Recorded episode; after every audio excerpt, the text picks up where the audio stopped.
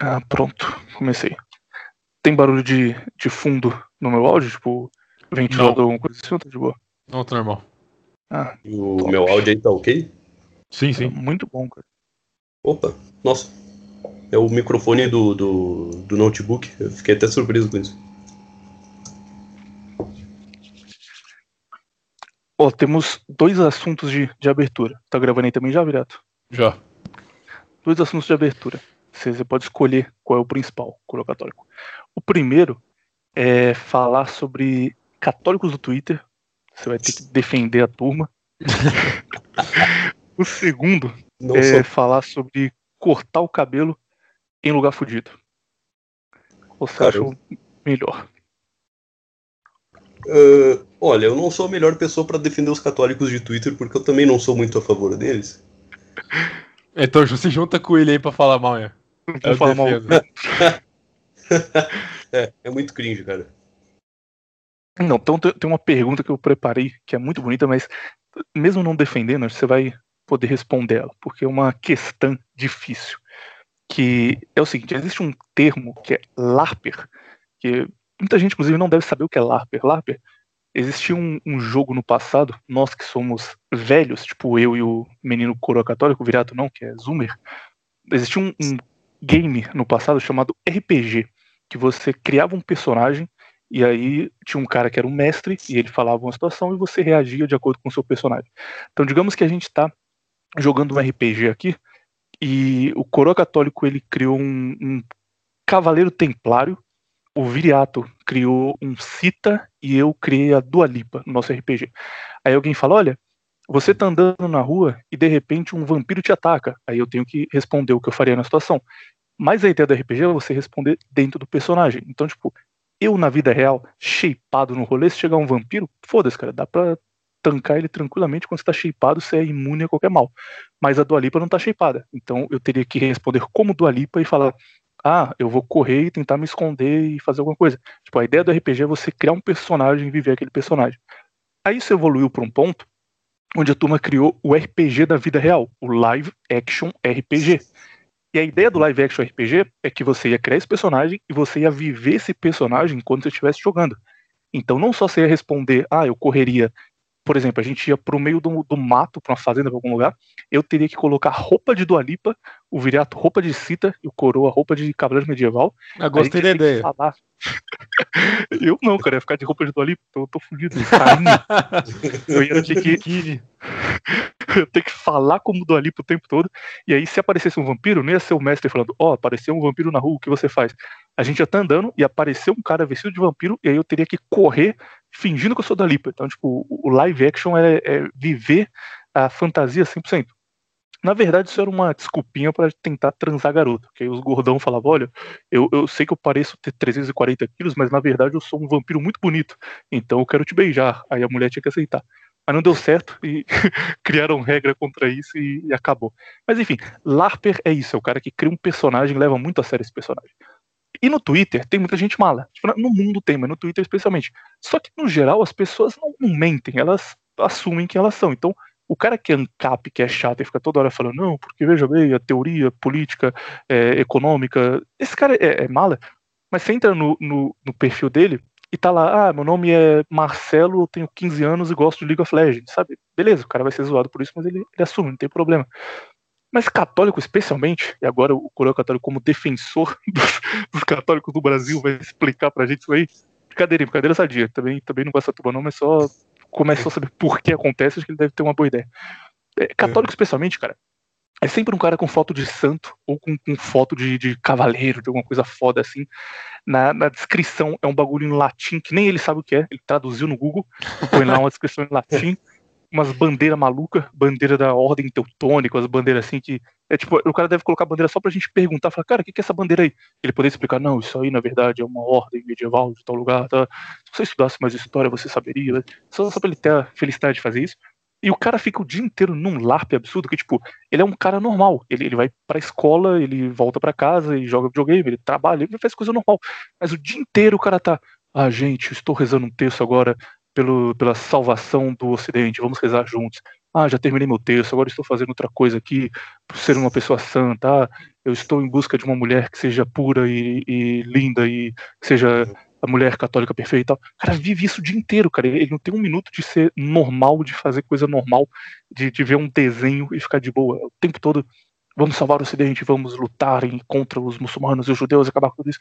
E, e especialmente católico. Então, coroa católico, qual é a sua explicação, se, se é que existe alguma, para justamente esse nicho de pessoas pequeno, que é adolescente católico, com conta no Twitter, ser tão malaco, ser tão macaco. Eu, eu, não queria usar o termo macaco, não, mas nesse caso, beleza, que não, não tem nada racial, não vou ser preso. Ser tão macaco, ser tão desgraçado da cabeça. De onde isso vem, cara? Uh, posso começar? Pode começar. É Zoomer, cara. Zoomer estraga tudo. Pô, se eu posso começar, achei que ia ser uma teoria profunda. É Zoomer, acabou. Não, é, é, é, essa essa é, é, a parte fácil, sabe? Grosso modo, uhum. é porque eles são zoomers. Mas é, uma explicação mais profunda é que isso aí é, é euforia, sabe? Eles são euforicamente católicos e isso inicialmente é um ímpeto que, que a pessoa possui para ser católica sabe? Ela ainda não é.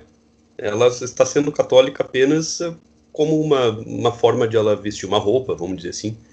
É, atualmente, é, vale muito mais a forma como as pessoas te veem e o que elas dizem de você do que aquilo que você vive. Eu duvido muito que a maior parte dessas pessoas realmente reze tanto terço assim. Caso contrário, eu não estaria passando o dia inteiro no Twitter, só para começar. É, em geral, as pessoas com uma vida de, de oração realmente profunda que eu conheci, elas foram abandonando cada vez mais os meios eletrônicos. Eu estava nessa via de abandonar os meios eletrônicos até este ano, quando eu fui, vamos dizer assim, puxado pelo buraco negro do ensino, do ensino à distância. E eu tenho que literalmente acordar com o celular todo dia. Então é, é, é meio que uma obrigação, faz parte do meu trabalho. Agora, o sujeito que passa o dia inteiro larpando na internet que ele é católico, que ele é um, um, um templário, que ele está convertendo muitas pessoas através das mídias sociais, etc. É, ele está tentando se convencer que ele está fazendo alguma coisa muito importante, quando na verdade ele é só mais um perfil que ninguém liga, basicamente poucas pessoas ligam. É, quem liga acha ele um chato, e ele passa uma péssima impressão do catolicismo, como infelizmente a maior parte dos católicos passa uma péssima impressão do catolicismo, né? uh, sobretudo jovem. É jovem assim, sabe, a, adere às coisas como se fosse ideologia, como se fosse um time de futebol. Ah, eu sou time católico. Desculpa a expressão, mas puta que pariu, cara. A Igreja Católica não é um time para você aderir.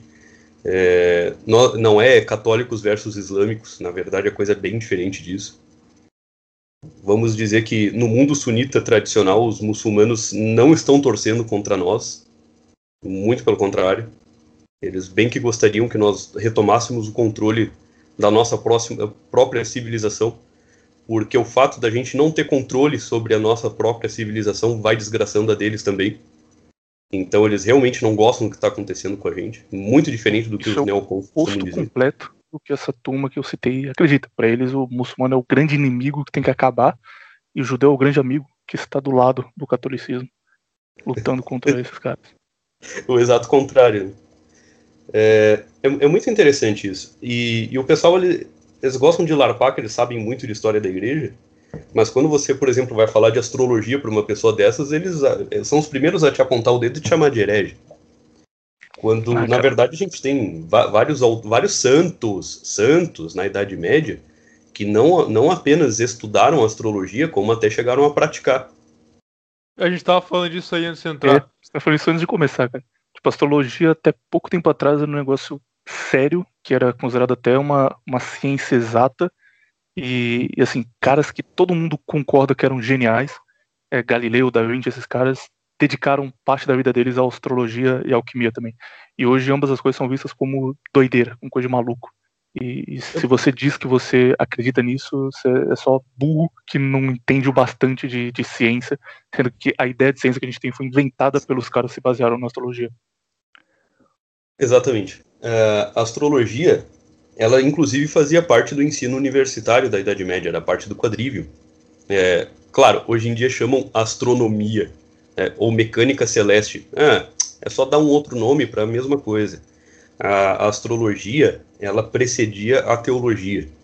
Sem conhecer os símbolos astrológicos, a pessoa não tinha nenhuma condição de ler a Bíblia, só para começar. Ou como hoje também não tem. Então, quando o sujeito ele se depara com alguns símbolos bíblicos, ele simplesmente não entende, ele não compreende.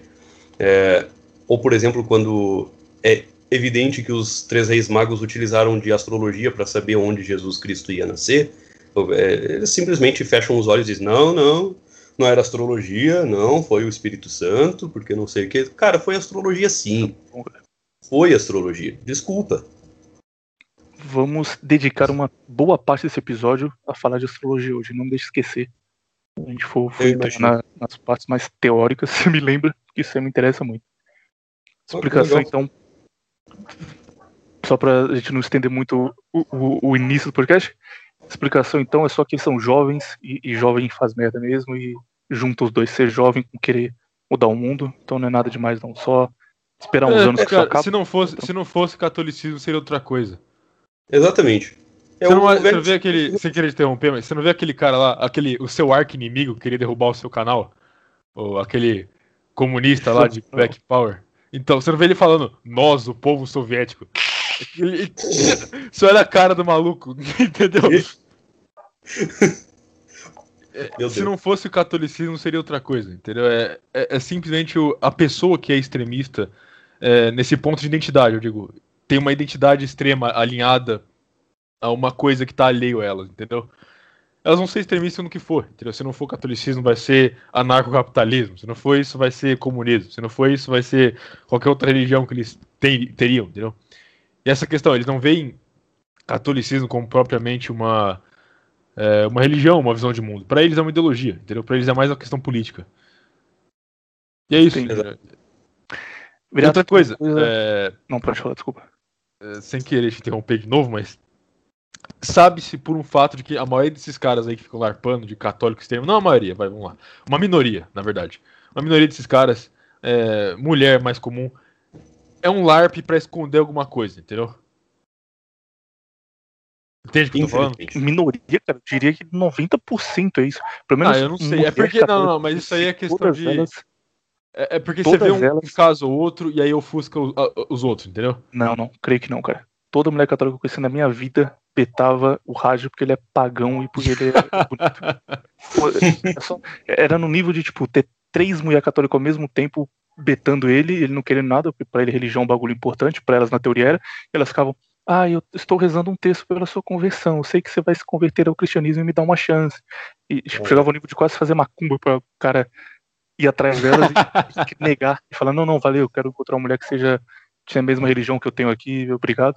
E, e tudo, tudo do Twitter, cara. Então, não, então como eu estava, é, como eu estava dizendo, esse tipo de larve, especialmente quando parte mulher, é um negócio para esconder coisa, entendeu?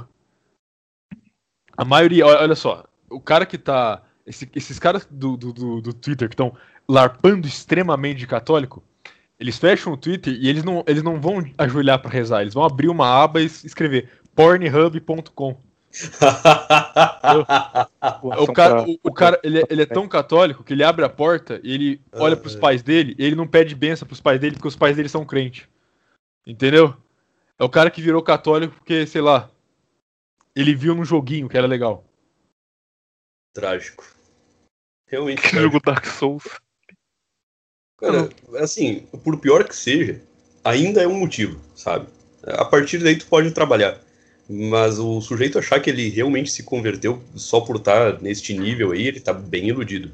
É o cara que julga, ele julga a pessoa ainda, ele aponta dele e fala, você não é católico de verdade. Nossa. Você está falando de tal coisa, você não é católico, você não acredita na Santa Igreja. Aí ele fecha o Twitter e abre ali xvideos.com. Aí agora sim, vamos lá.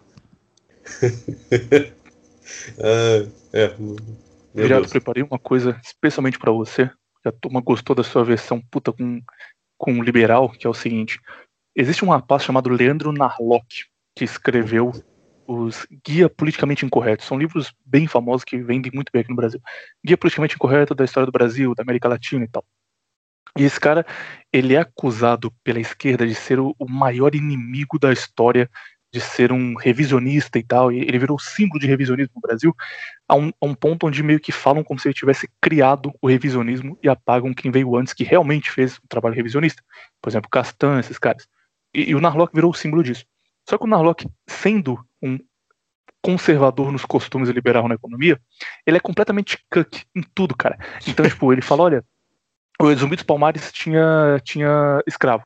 Aí ele vai no programa de TV e fala, ó, oh, você falou que o Zumbi dos Palmares tinha escravo, né? Não, veja bem, eu não falei isso, é porque indicam, sabe, estudos antigos indicam que tem a probabilidade de ele ter tido escravos, mas não que isso diminua o Zumbi dos Palmares, porque ele é um herói, ele lutou pelo Brasil. É sempre, sempre é isso, cara. Ele fala um negócio que imediatamente ele volta atrás e tenta ficar em cima do muro para não arrumar problema.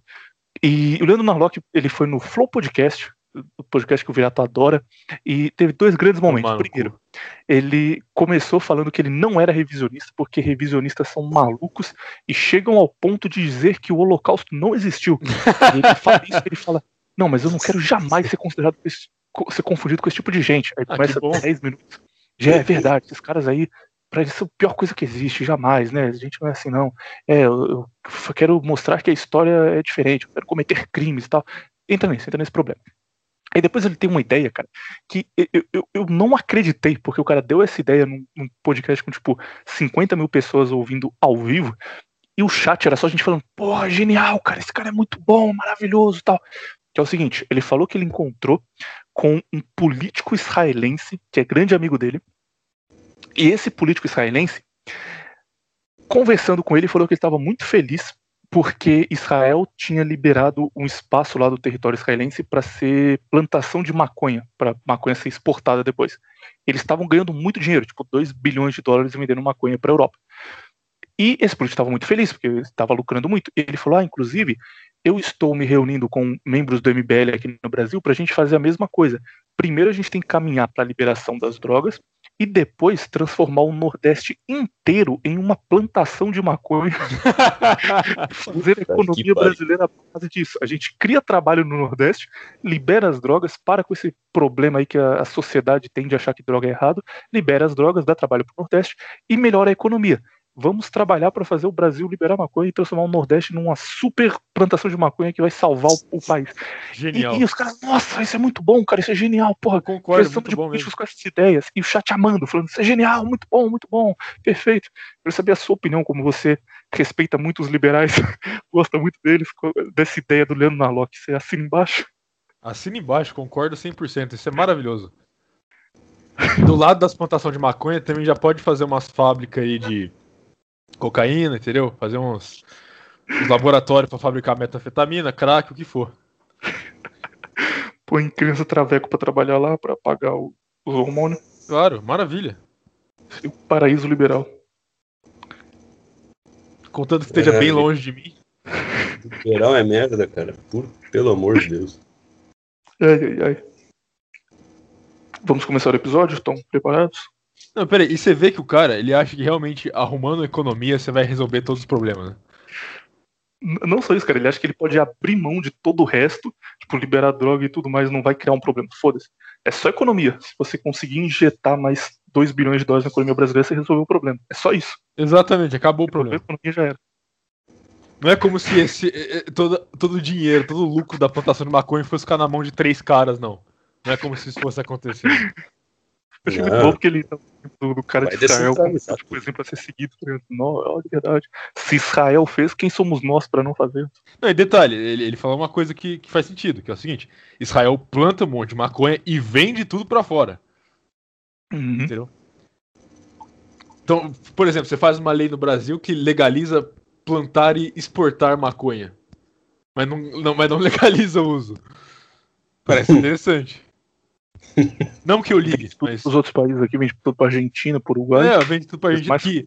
Ah, é, bom Anexa assunto também. Bom assunto. É, vocês viram que ontem a Argentina legalizou o aborto? Uhum. Ah, mas a Argentina, que maravilha, né? Primeiro país da América Latina. Cara, você tem que ser muito. Você tem que ser muito fudido pra sair na rua. Uhul! Vamos matar bebês agora! Yeah! Agora nós somos o primeiro mundo. Cara, vocês chegaram a ver o teor da, da, da do, dessa liberação do aborto lá? Sim. Cara, isso aí é foi. Horrível. E, outra coisa, isso aí foi comprado. Eles compraram o Senado. O Senado Sim. foi comprado. Não, a maioria ali não, não, votaria a favor. Tanto que é, mas... eles fizeram, fizeram, se eu não me engano, um plebiscito até antes. Não sei se foi um plebiscito ou se foi uma, uma opinião, não sei o que foi, mas enfim. Mas mais ou menos era 78, 79%, se não me engano, da população era contra o aborto. É, essa, essa é a democracia. Exatamente, essa é a democracia dos caras. Isso acontece no, no mundo inteiro. No Brasil, é, teve a votação para decidir se as armas tinham que ser proibidas ou não. A hum. população votou para não proibir e proibiram mesmo assim. Exato. Ah, eu lembro dessa época, cara. O Felipe Dilon aparecendo na televisão. Essa, tipo, a Angélica, todas essas merdas aparecendo. É, sou da paz. É... E aí, no fim, tanto faz votar, cara. Lá foi a mesma coisa hum. com aborto. É, é, era uma, até uma coisa engraçada, porque tinha duas campanhas, né? Uma era visivelmente milionária, tinha apoio do governo e tudo, e a outra era feita nas coxas, parecia um, um noticiário de um, de um canal de segunda categoria, e quem ganhou foi exatamente esse. Ah, mas é porque é um negócio cultural, você nem precisava propaganda nenhum dos dois lados, a votação ia ser a mesma coisa. É, exatamente. Você tem que ter um povo muito, muito frouxo para dizer que, ah, não, não preciso de arma, não. A polícia vai me defender. Tem que ser um povo muito frouxo pra, pra acontecer um negócio desse, entendeu? O cara tá abdicando o direito dele, o direito, diria que quase perene, do cara poder carregar uma arma, entendeu? Direito sagrado. É o símbolo é dele como homem livre carregar uma arma. Em casos como o da Argentina, não entra muito em detalhe porque a gente tá na, na intro agora, cara. Daqui a pouco a gente vai a fundo. Só um, uma pincelada. Em casos como o da Argentina, que eles fazem um bagulho que é um crime contra a vida absurdo, tipo liberar aborto e matar bebê muito tempo. Inclusive, temos um. Como o aborto é uma palavra muito pesada, a gente não usa ela aqui, isso é uma tradição, a gente chama de matar bebê na barriga da mãe. Como é. vocês vão matar bebê na barriga da mãe milhões de vezes por ano. Pode acontecer daqui a 10 anos do país ficar completamente fudido e, e, e acabar a Argentina? Existe karma no mundo espiritual ou não? Isso aí só, só vai ser a questão social mesmo que vai trazer problema para eles. Existe. Existe sim. Na verdade, é, no momento em que o, o governo ele, ele avilta o seu direito natural, vamos dizer assim, os governantes eles, uh, eles descem uma maldição sobre todo o povo os erros de um governante se refletem sobre o povo inteiro. O povo inteiro sofre os erros dos, gov dos governantes. Uhum. E, e sim, isso acaba amaldiçoando a população como um todo. A população é entregue a uma série de castigos.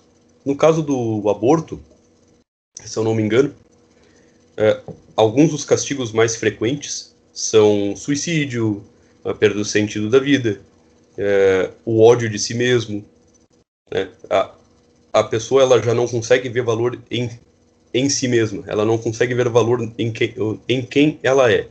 Os corações, de uma forma geral, numa nação que, que vai contra que vai contra é, uma coisa tão básica, é, os corações são endurecidos. Então as pessoas elas começam a não, não terem mais a capacidade de enxergar o que está na frente delas. É, elas acreditam antes em discursos do que, a, do que o, o, que elas estão vendo perante os seus próprios olhos.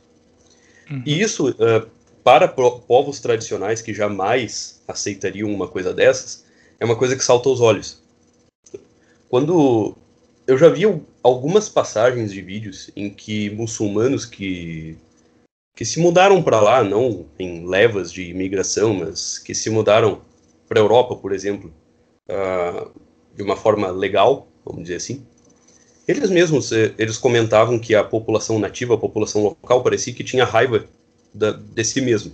É, parecia que eles tinham raiva de, de serem quem eles eram, parecia que eles tinham ódio da própria cultura, como se eles realmente quisessem desaparecer. É, eles olhavam para os imigrantes com admiração e olhavam para si mesmos com desprezo. E esse é um dos efeitos do, desse de, tamanho desrespeito pela própria vida. Porque se você parar para analisar, quando um progressista padrão, um militante, né, não os, não os, os cabeças, quando eles pensam assim que o aborto é legal, eles não pensam, por exemplo, que o aborto é legal para o imigrante, que o aborto é legal para o outro. Parece que o aborto é legal para ela. Parece que o aborto é legal para o povo dela, como se aquilo fosse um avanço. E não. Aquilo é uma forma de desgraçar o próprio povo. É, um exemplo histórico de um povo que sofreu um, um, final trágico por causa de um hábito parecido com esse, e na verdade, ritualmente é a mesma coisa, tá? É exatamente a mesma coisa. Não ironicamente, é, muitas clínicas de aborto têm templos satânicos anexados a elas. Tem templos satânicos anexados a elas. É, os cartagineses. Os cartagineses eles faziam uma prática muito parecida com essa, que era de oferecer o primogênito, quando ele completava dois ou três anos de idade, se não me engano, a Moloca, e a criança era jogada viva dentro do, da estátua de, de Moloca, que era uma espécie de, de touro, com um ventre flamejante. Então a criança ela morria queimada dentro do ventre de Moloca e a família que oferecia essa criança ela teria prosperidade pro, pro resto pro resto da sua linhagem, pelo menos naquela geração.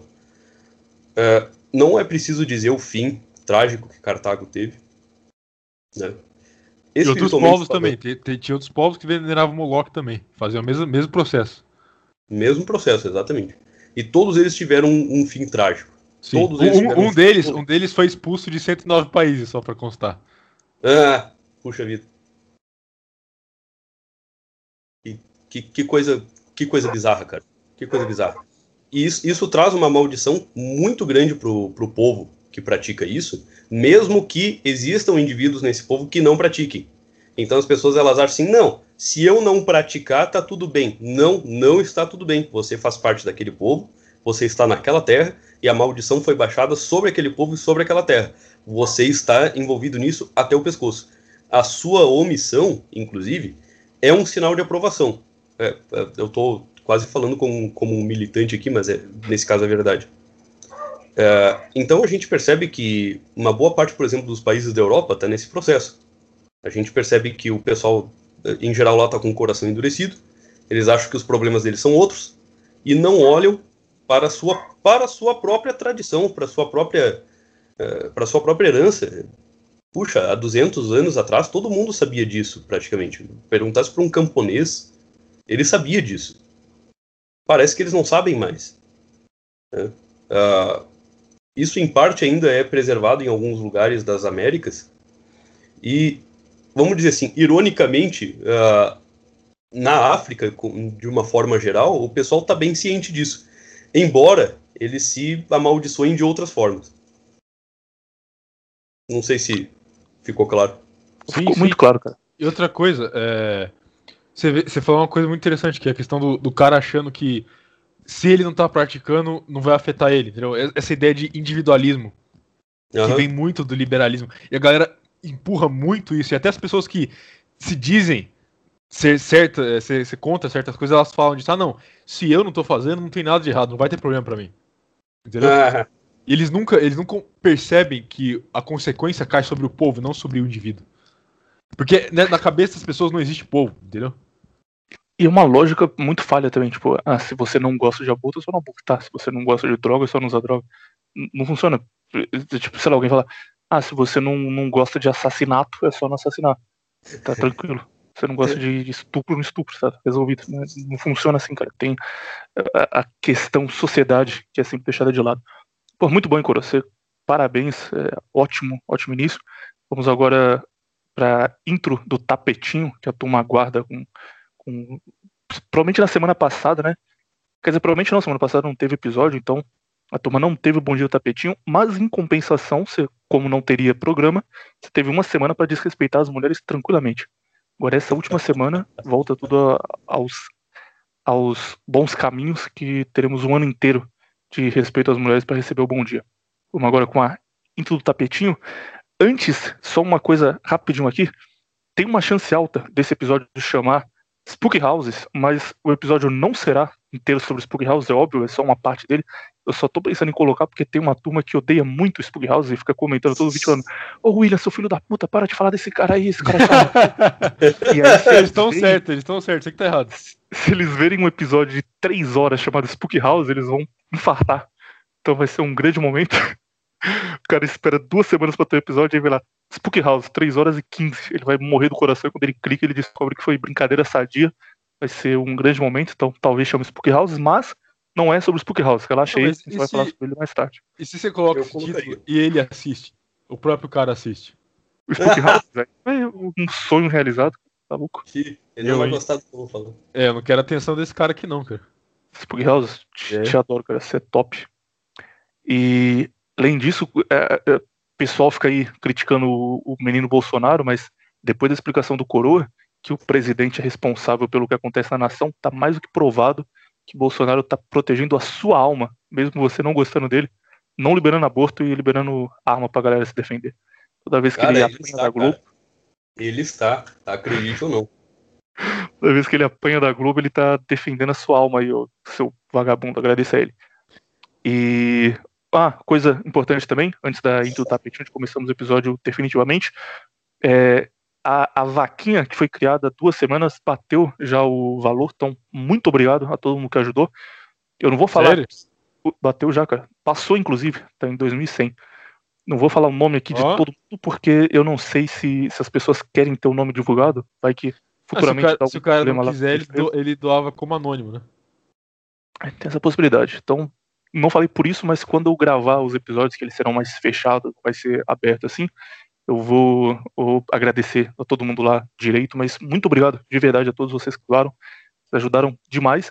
Ela continua aberta se, se alguém quiser também, só porque o pessoal falou, não, eu recebo Ih, de a, a fominha. Não, cara, vai continuar aberta até o dia 10, mas já bateu o valor, então relaxem que já que eu tinha prometido lá os programas especiais vão sair, não se preocupem mais. Tô... Pra, você ver, para você ver como o ouvinte é bem sucedido. Só tem milionários aqui, formados, doutores advogados, engenheiros. Cara, tem um nata. que a gente brinca, que é o, o Sugar Daddy do Nova Vertente, que doou mil reais, cara. Esse cara realmente é muito Caramba! Lindo. Por toda live que o Raj faz, ele doa 100, 150 por donate. Tipo, faz vários donates. Dou mil numa vaquinha, meu amigo. Mas esse cara vai, vai ter um agradecimento especial, cara. Vou mandar um pack do Pepe Esse cara lá. tem que fazer um programa de finança. Como ele consegue tanto dinheiro. Mas, enfim, agradeço muito a vocês aí que doaram, muito obrigado mesmo. E o programa serão gravados especiais com os caras que estão faltando ainda. O primeiro, muito provavelmente, será sobre o Rito, que eu tô gostando da, da história dele, tô lendo ela aqui, é interessante. Mas Hirohito, Franco, Salazar e aquele que não pode ser nomeado, com certeza também vai ter um episódio especial. E tudo estilo do Codrano, sabe? Com um ou dois episódios de três horas, então vai ser um documentário bonito. E graças a vocês, muito obrigado, de verdade. Terei um PC bom finalmente, depois de, de muitos anos, graças à ajuda do pessoal. E o, o, episódio será muito bem feito, garanto vocês, e bem editado, graças à ajuda que vocês tiveram. Toda vez que vocês virem um contraversão aqui, o pessoal agradecendo, falando, porra, muito bom esse episódio aí e tal, minha semana tá melhor graças a ele. É, esse contravenção existe porque vocês ajudaram a, a ele continuar aqui ar, então valeu mesmo, de coração, gente. E agora, digo bora, vamos começar o episódio, pode colocar aí, Virato, a música do... a música não, a intro do Tapetinho, e a gente já volta com o Eu que vou editar isso aqui de novo? Oi? Eu que vou editar de novo? Você vai ter que editar mais uma semana, na outra eu já vou estar com o PC e eu edito dois seguidos para compensar. Por que, que eu edito o negócio no celular, porra? Não dá. Eu vou no Lan House. Eu vou no Lan House e pago 3 horas e edito. Ah, beleza, começa aí logo.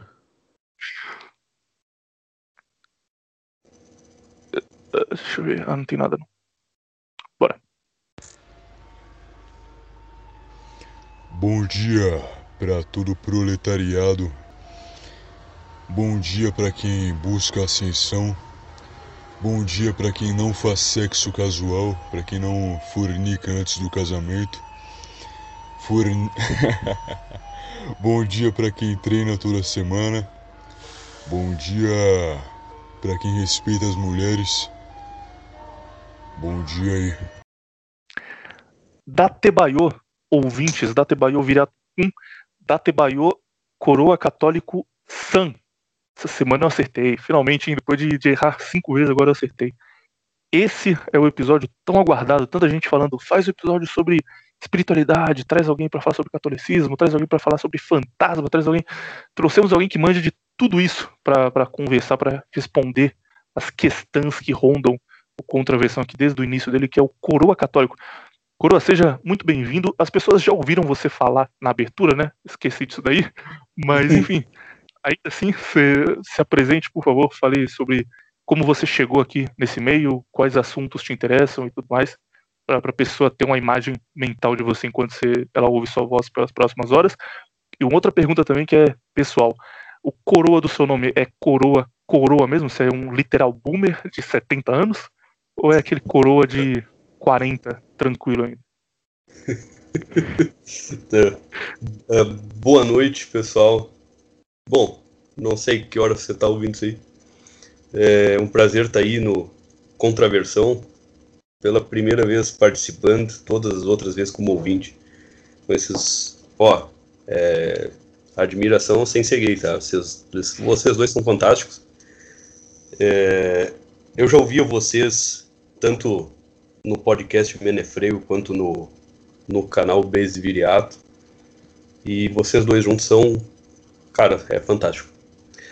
Uh, como eu cheguei? Eu cheguei. Uh, ironicamente, eu cheguei porque eu, eu ouvia um outro podcast, que não é exatamente deste meio aqui, pelo Google Podcasts. E chegou como, como sugestão para mim um podcast chamado Menefrego. Eu olhei aquilo eu já sabia o que era Menefrego, sabe? Eu já sabia o que significava aquilo. Eu pensei, não, não pode ser. Não pode ser que alguém fez um podcast de revisionismo. Isso aí é, é loucura. Esse cara vai cair daqui a pouco. Aí eu fui ali, olhei e vi que era revisionismo mesmo, cara. Muita coragem eu vou ouvir esse corajoso. Comecei a ouvir e não parei mais. Aí eu encontrei ali os, vamos dizer, os, os meios de contato, comecei a entrar em contato. Vou dizer que nunca encontrei um meio tão gente, tão cheio de gente muito bacana quanto esse. É, algumas das pessoas mais honestas que eu já encontrei foi, foram nesse meio, cara. Sem, sem, sem querer ser puxa-saco é, a vontade do pessoal de saber das coisas mesmo, de, de realmente conhecer as coisas sem nenhum interesse por trás, sem querer ser famoso, porque, cara, é todo mundo anônimo. É famoso do quê? Qual é o benefício da, da fama quando você é anônimo? É, você sai de casa e ninguém sabe quem é você. É, desculpa te interromper, mas só uma coisa. Não só é todo mundo anônimo, como você faz isso aqui que a gente faz, agora que você também está participando de vários podcasts, está deixando mais é, mais claras suas ideias por aí, é, não só é anônimo, como é um negócio que você sabe que não vai ter retorno, sabe? Que tipo, é até perigoso caso tenha retorno. Então é diferente o cara que faz um canal de games no YouTube que ele pensando daqui a três anos eu vou estar tá ganhando dinheiro pra caralho, sendo patrocinado. É, aqui daqui a três anos eu vou estar tá preso. É, gente é, tipo, nós aqui, sei lá, o seu Hernani, que faz um negócio que é mal visto pela sociedade e que vai dar problema caso se torne grande, então você tem essa preocupação de não ficar grande, e aí a parte boa é que você atrai gente que não tem essa preocupação. O cara que, que ouve Menefrego, que ouve o Beijo do Virato, que ouve agora o Coro Católico e, e tá nesse meio aqui, ele não faz isso porque ele quer transar garota ou porque ele quer ficar conhecido na, na escola dele. Isso não vai acontecer. Pelo contrário, ele faz porque realmente para ele faz tanto sentido que ele arrisca só para saber mais sobre aquilo. Então, realmente é um meio muito bom, cara. Só, só gente top aqui. Ex exatamente, exatamente. E é, é, eu até agora eu só, eu só tenho praticamente encontrado gente muito bacana, cara. Cada uma das pessoas que eu tô conhecendo aí nesse meio vale muito a pena conhecer. É, pessoal muito, muito sincero, sabe? Sinceridade é uma coisa fundamental para uma pessoa. Uma pessoa que minta para si mesma é, é uma pessoa que está vivendo um erro, tá vivendo um erro existencial, sabe? Então é, é algumas das piores pessoas que tu vai encontrar são assim elas mentem para os outros, elas largam para os outros porque elas esperam que os outros deem um sentido para a vida delas. E, e, as pessoas que estão nesse meio, elas não são assim. Pelo menos uma boa parte delas não é assim. Eu não percebo elas desta forma, sabe? E sei lá, o pessoal tem me dado muita moral aí, eu sou eu fico lisonjeado com isso. E os meus interesses, eles são é, dentro da, da área das humanidades uh, em uma perspectiva mais abrangente, sabe? Uh, eu, eu tenho formação em história, tenho formação em sociologia, filosofia, uh, eu, eu tenho um curso de extensão em religiões comparadas. Então é. Cara, faz muito tempo que eu estudo essas coisas. Eu me meti com umas paradas meio, meio, meio ruins aí. Que o Spook também se meteu, né? É que a gente vai falar dele. E seria muito bom se ele saísse dessas coisas. Tava na cadeia, uma coisa assim. Não, não. É, então. É, não, é ocultismo, cara. É, uhum. Gnose, ocultismo. Nunca entrei na macumba, graças a Deus. Ah, mas é coisa de low IQ também. É, é. É, é assim. É, um dos perigos da gnose é que ela vai te afundando para coisas muito piores. Isso aí é uma coisa que você nota. É o sujeito que, por exemplo, ele entra na gnose e daqui a pouco ele está entrando para uma coisa telúrica, tônica, assim, bem, bem ferrada. Daqui a pouco ele está dançando e babando em, em, torno de alguma roda de maluco. É, é, geralmente a coisa é assim. Eu, eu, nunca vi uma pessoa boa da cabeça que tenha se metido com gnose durante muito tempo.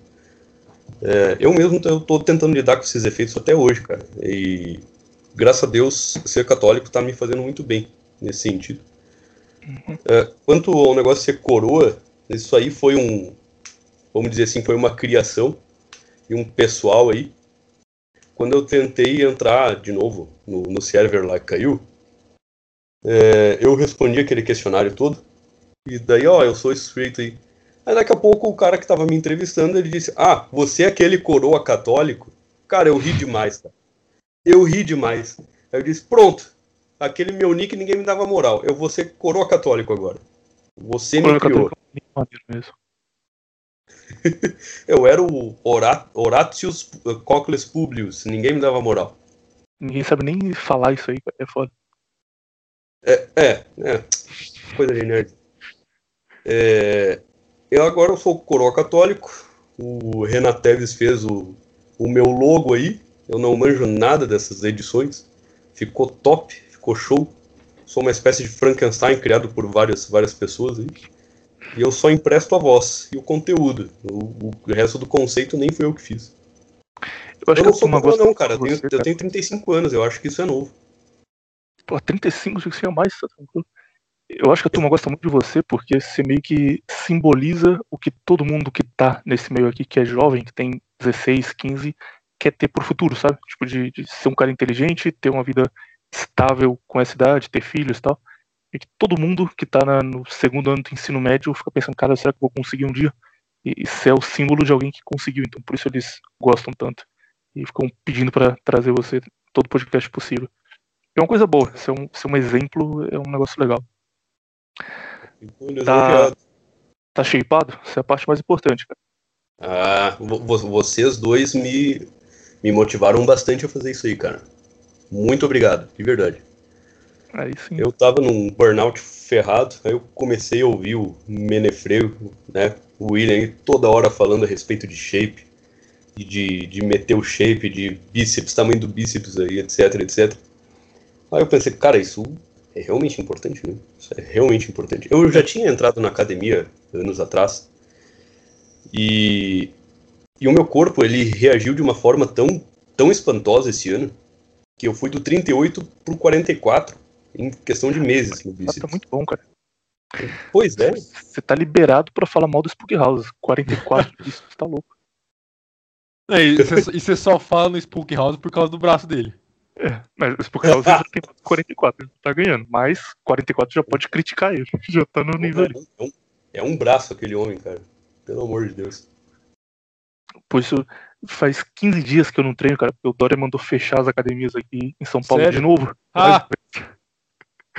Ele mandou fechar tá por uma semana só. Depois abre dia 4. E, puta, eu tô muito mal, cara. Dormindo mal pra caralho. E, e sentindo cansado o tempo todo. É horrível. Não sei como conseguia ficar sem treinar no passado. Não, ficou seis meses. Nossa. Mas, se tudo der certo, o Dória liberar, semana que vem já está de volta. E outra coisa, você viu que ele foi pra Miami depois que ele fez isso? Vi sem máscara. Que, que, filho da puta. Que filho da puta, cara. Eu, eu não sei, ó. Vou fazer um pad post aqui. Não sei como esse cara ainda está vivo. No Minecraft, claro.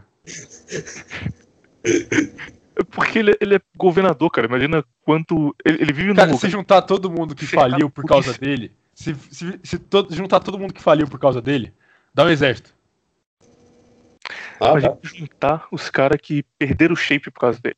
A turma que é Pior ainda. Lá na. Falir, beleza, cara. Falir você começa de novo tranquilo. Se perder 100 mil reais, o que, que é isso? Ah, então, o shape também, você recupera em uns seis meses aí. Mas o shape é coisa séria, porque o shape, você vai ficar pensando, cara, se eu não tivesse parado, eu estaria igual o Arnold. Mas eu parei e agora eu tô só como eu tava no passado. Ah, mas o negócio é a mesma coisa. Se o cara, ah, se eu não tivesse falido, eu estaria igual o Bill Gates. Esse cara uhum. é verdade. Tem um bom ponto. Inclusive, o Bill Gates ele só ficou rico como ele ficou dica aí para nossos amigos liberais que ensinam isso pra gente.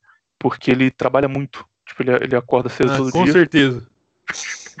todo dia ele acorda cedo e, e fala, vou trabalhar pra ganhar dinheiro. é isso que importa.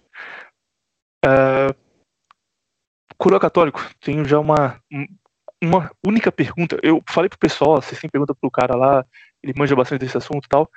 E muitas pessoas enviaram, algumas são meio mais ou menos, mas tem uma que foi repetida centenas de vezes. E esse episódio aqui eu vou deixar claro já pro ouvinte que ele não vai ter o formato tradicional de falar sobre um assunto, a gente vai fazer isso aí nos próximos, mas esse aqui não, porque o Corão é um cara que tem um conhecimento tão vasto, ele conhece de tantas coisas que não tem por que focar em uma só. Então a gente vai falando de assuntos diferentes e a conversa surge a partir daí. Pareceu um pouco entrevista, mas é, é porque os assuntos vão surgindo com o tempo. Mas a primeira, que foi muito repetida, muita gente mandando mensagem, falando, pergunta para ele tal, que quero, preciso da solução para isso. Sucubus, coroa católica. que tá fazendo que fica aí tentando não pecar, tentando não ocasionar, merecer o bom dia do tapetinho, e não consegue. Sucubus é uma, uma realidade ou é golpe deles que não aguentam ficar sem bater punheta e inventam desculpinho? E sendo a realidade, o que, é que eles fazem? Como fugir disso? Uh, sucubus é uma coisa mais, mais comum do que o pessoal imagina. Só para começar. É, é comum sim. Eu não sei se o Viriato ia falar alguma coisa que fica aparecendo para mim que, que tem somzinho, às vezes tem a impressão que ele vai falar alguma coisa. Não, não ia falar não. Pode falar primeiro. Ah, tá. Uh, olha, se você for ver os tratados de demonologia do, da Idade Média, é, eles falam bastante sobre sucubus não é apenas no, na Europa que se fala sobre súcubos. É, na Pérsia se falava já sobre súcubos. Então é, é, é uma coisa, vamos dizer assim, quase que universalmente conhecida como fenômeno espiritual. É, súcubus é, é um demônio. Eu vou falar muito a respeito disso, porque, querendo ou não, existem mais demônios do que seres humanos no mundo. Existe muito demônio, mesmo. Mas e... eles estão aqui na Terra judiando da turma ou eles estão no inferno e só vêm pra cá de vez em quando? Não, estão na nossa volta. Pô, então só a gente no inferno. É, eles estão. A não ser que você esteja num mosteiro trapista, cheio de uns, cheio de santo, uns dois ou três santos, tem demônio. E mesmo assim, cara, às vezes tem santo que é verdadeiro imã de demônio porque os demônios querem encher o saco dele. É, o Padre Pio. Exatamente. Exatamente. A, a coisa do, da Sucubus é o seguinte. É um demônio que ele se deleita especialmente na emissão de esperma. E esse deleite vem não exatamente do esperma no estado assim que ele sai, mas quando ele começa a secar. Vamos dizer assim, o vapor do esperma. Como, né, vamos dizer assim, o vapor quando, quando o esperma ele começa a evaporar. Então, de acordo uhum. com essa literatura medieval, a Sucubo ela começa a se, ela se deleita nisso. Não é que ela precise disso realmente, mas ela se deleita nisso. E ela vai chamando outros. Ela chama outros. É como é, assim, ó, demônio é tipo mosca, cara. Mosca, é, é, entre outras coisas na criação, uh, esses insetos tipo mosca, mosquito, eles são bons símbolos de como é que os demônios agem. Né? Por que, que chegou um demônio na minha casa? Cara, por que, que chega uma mosca na tua casa? Não, não, não tem é, realmente um motivo muito racional. Vamos, vamos, dizer que, assim, uma boa forma de tu saber por que, que tem mosca na tua casa é porque tem coisa para mosca comer ali. Às vezes tua casa tá um brinco de limpa e aparece uma mosca. Às vezes tua casa tá um lixo não aparece nenhuma. Em geral, as casas que estão um lixo estarão cheias de mosca. Mas não é uma regra fixa. Suco sendo real, tem um jeito de você fugir dela ou, ou não? É, primeiro de tudo, não, não cometa atos que aviltam a sua sexualidade, porque a sexualidade ela é sagrada. Isso é uma coisa que muito, muito católico não sabe, cara. Muito católico, não... eles têm horror, eles têm nojinho de sexualidade, mas se sexualidade fosse uma coisa pecaminosa, Deus não teria criado, só para começar. Existe um caminho de santidade que se utiliza da vida sexual ativa. Isso pouca gente sabe, mas é a vida do leigo. O pessoal que casa. O que, que eles acham que o pessoal que casa faz? É? Então, é, vamos dizer, a, a vida sexualmente ativa é uma via de santidade. Inclusive, no Metafísica do Sexo, o Evoli, ele chega a falar disso. Ele chega a falar da, da via uh, sexual, é, metafísica do sexo, né? Da via sexual como uma forma de atingir estados superiores, espiritualmente falando. E ele está correto. Ele tá correto. Eu discordo em muita coisa do que o Evan fala, mas no metafísica, a metafísica do sexo é uma obra-prima. E, e dentro da, da lógica sexual, a gente pode saber com certeza o seguinte: através da, da vida sexual ativa, você pode atingir eh, estados, eh, estados espirituais bastante elevados. Então, o que, que acontece, sobretudo no mundo moderno? A sexualidade ela é invertida, ela é transformada em ideologia, ela é banalizada e ela é vilipendiada, ela é ridicularizada e assim por diante. Tudo isso são artimanhas para fazer com que as pessoas não vejam na sexualidade uma via de santidade.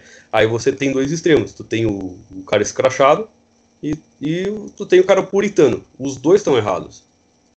Os dois estão errados. É, não é você ser um puritano é, casto no, no, no, sentido calvinista, sei lá, é, que vai te fazer ser mais santo. Muito pelo contrário. Isso faz você fapar.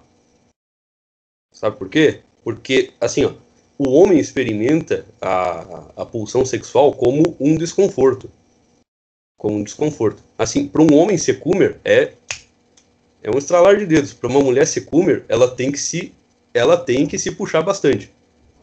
Ela tem que se puxar muito. É, então, geralmente vai ser o cara que vai atrair a sucum. Vamos dizer, ele cara, coomer ele fede.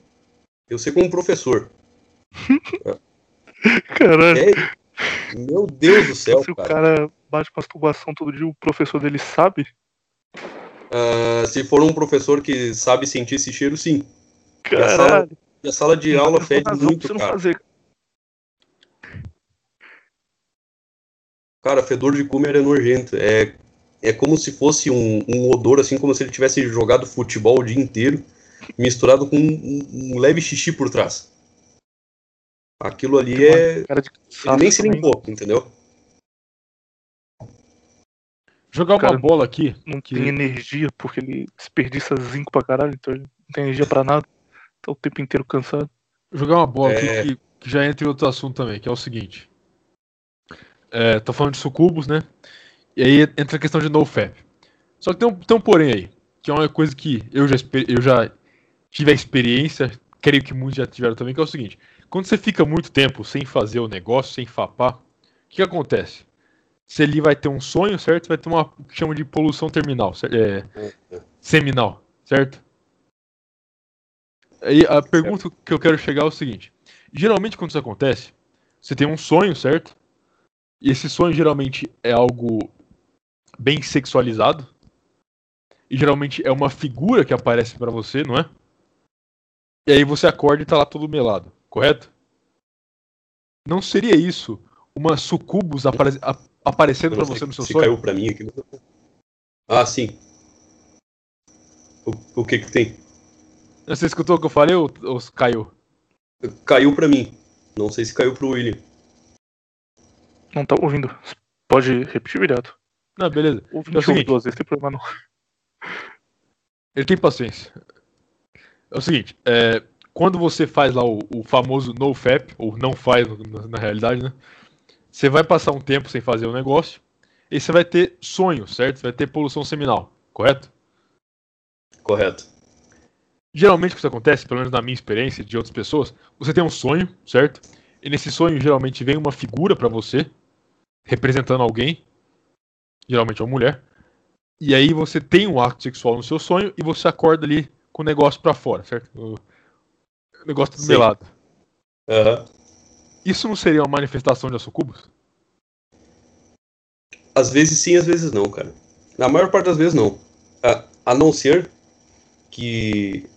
Quando é que certamente não é? Quando o sujeito ele tá cuidando para para não transgredir ou, em outras áreas, sabe? Quando ele está cuidando para não transgredir em outras áreas, ele não fica só prestando atenção no aspecto sexual, porque tem muito disso, sabe? O sujeito ele acha que ele está seguro só porque ele não está degenerado sexualmente e no resto ele ele tá igual, sabe? Muitas vezes, ah, o sujeito ele difama que nem sente. Vamos dizer um, um, um tipo muito comum no meio católico, tá? é o tipo que não fapa, vamos dizer assim, nossa, que, que achievement, hein? não fapou. É, mas é o primeiro a apontar o dedo para uma pessoa que está fazendo alguma coisa que ele acha que não é lá muito católico. E daí o sujeito já diz: herege, herege. Olha, isso aí é, é um pecado contra o oitavo mandamento. E quando você faz uma coisa dessa, você já atrai demônios para perto de você. E eles vão começar a te encher o saco. E muitas vezes pode te encher o saco em algumas áreas, e em uma bem nevrálgica, você já caiu muitas vezes, ele vai chegar ali, ah, ele é fraco naquilo ali, e ele vai te causar certos desconfortos para fazer você fazer isso aí de forma intencional. Poluição, cara, ainda não é um efeito direto de suco. Pode ser um efeito indireto, pode ser que ela esteja te provocando. O importante é o seguinte, que você por vontade própria, aplicando a sua consciência naquilo ali, a sua vontade livre e soberana, você faça aquilo ali, aquilo seja derramado em algum lugar, né? e a partir dali ela se deleita no que você derramou e na merda de pessoa que você se tornou, entendeu? Então, poluição, é, em parte, é um mecanismo do teu corpo, por tu não estar tá secretando aquilo ali, muitas vezes, né, o que, que acaba, acaba acontecendo é que como o sujeito ele já secretava antes, é, tem, tem essa, essa coisa, né, tem do hábito do corpo, é, tem a coisa da testosterona e assim por diante. Isso não configura ainda uma obsessão diabólica, demoníaca e assim por diante, a não ser que o sujeito ele seja degenerado em várias outras áreas. Então, cedo ou tarde ele vai acabar caindo, sabe? Ele vai ser tentado, ele vai receber sugestões e ele vai querer fazer isso fora do sonho. E se uma garota não quiser fornicar com ele, ele vai fornicar com uma sucubus. É. E, digo mais, digo mais. É, desculpa Black Pill aqui, mas hentai é muito pior. É muito pior que pornografia, é, vamos dizer, 3D. Pelo menos a pornografia 3D você tem uma pessoa real. No hentai você tem, vamos dizer assim, uma, uma projeção do que, que é um ser humano. Uma figura idealizada, né? Uma figura idealizada, exatamente. E o pessoal acha que, ah, ela não existe. Isso aí não, não configura um pecado tão grave. Aí é que você se engana, cara. Aí é que você se engana. É tipo a questão da, das bonecas e assim por diante. É, você está efetivamente tendo uma relação uh, sexual com alguém. Se não tem ninguém ali em pessoa, outro alguém vai tomar o lugar. Então, assim, em termos espirituais, grosso modo, você fapar para um hentai ou, ou ter uma boneca inflável, coisa do gênero, é mais ou menos equivalente, assim, ou alguém aqui ocupa o lugar dessa, desse fetiche, fetiche no sentido mágico, né? É, é um objeto que vai encerrar uh, fisicamente um, um ser sutil que vai participar daquele ato. Então ele é meio que acaba fazendo sexo com um demônio ou um, ou um ser sutil. Nem todo ser sutil é um demônio, né? mas praticamente todos os seres sutis são maléficos para o ser humano.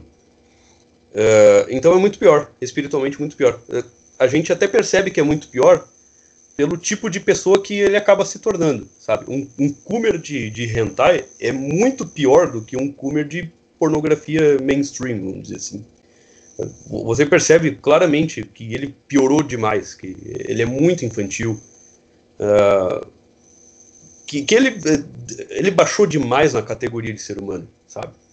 Não estou dizendo que pornografia normal é uma coisa boa, não é. Realmente não é. Ela vai te trazer muitas desgraças na tua vida, espiritualmente falando, e materialmente falando, eu acho que aquele vídeo do Viriato a respeito do, do Kumer é maravilhoso. É, então junte a isso a informação que você vai virar uma espécie de, de verme espiritual e você vai saber qual é o, o efeito do NoFap. Fora que você vai estar tá acompanhado de um arenzinho de leprechãozinhos do inferno que vão estar tá ali é, sempre te colocando empecilhos para qualquer coisa que você queira fazer na sua vida de valor. É. Ah, e como se livrar da sucubus? É, vamos dizer, é, e não é simples. Sem vida espiritual, pode esquecer. Se você não tem vida espiritual, acostume-se com a companhia das sucubus. Você vai virar uma espécie de verme humano e tchau para tua vida. Com vida espiritual, é, você tem que você tem que se limpar de alguma forma. Sendo católico, vai se confessar. É fácil. Tá aí, perto da tua casa. É, o pessoal tem nojinho de igreja católica por frescura. Frescura. O padre tá aí para isso. Ah, mas eu, o padre é progressista, o padre é TL. Não importa, cara. Não importa. Você não precisa concordar com o padre. Ele tá ali só para te absolver os pecados, tá? Uh, confessa, se ele começar a falar merda durante o, durante o sermão, simplesmente não ouve. Espera ele chegar na parte do, da penitência e da absolvição dos pecados e tá safe, você tá limpo. Depois disso, aí tem é outros 500. Tem um, tem um ritual de limpeza da casa, Sim, a Igreja Católica tem um rito de limpeza para casa para leigos. E também tem a, a, parte de você aspergir água benta em casa e lavar os objetos onde você praticou os atos ilícitos ali com, a, com anil. Anil serve para isso. Ele tira uh, resíduos uh, psíquicos e resíduos espirituais e os demônios eles vão parar de te atazanar. Contanto. Anil na cadeira gay. Hã? passar anil na cadeira gamer. Cara, é. uma, uma questão agora passar envolvendo no mouse, também no monitor, que... passar em tudo. Exatamente.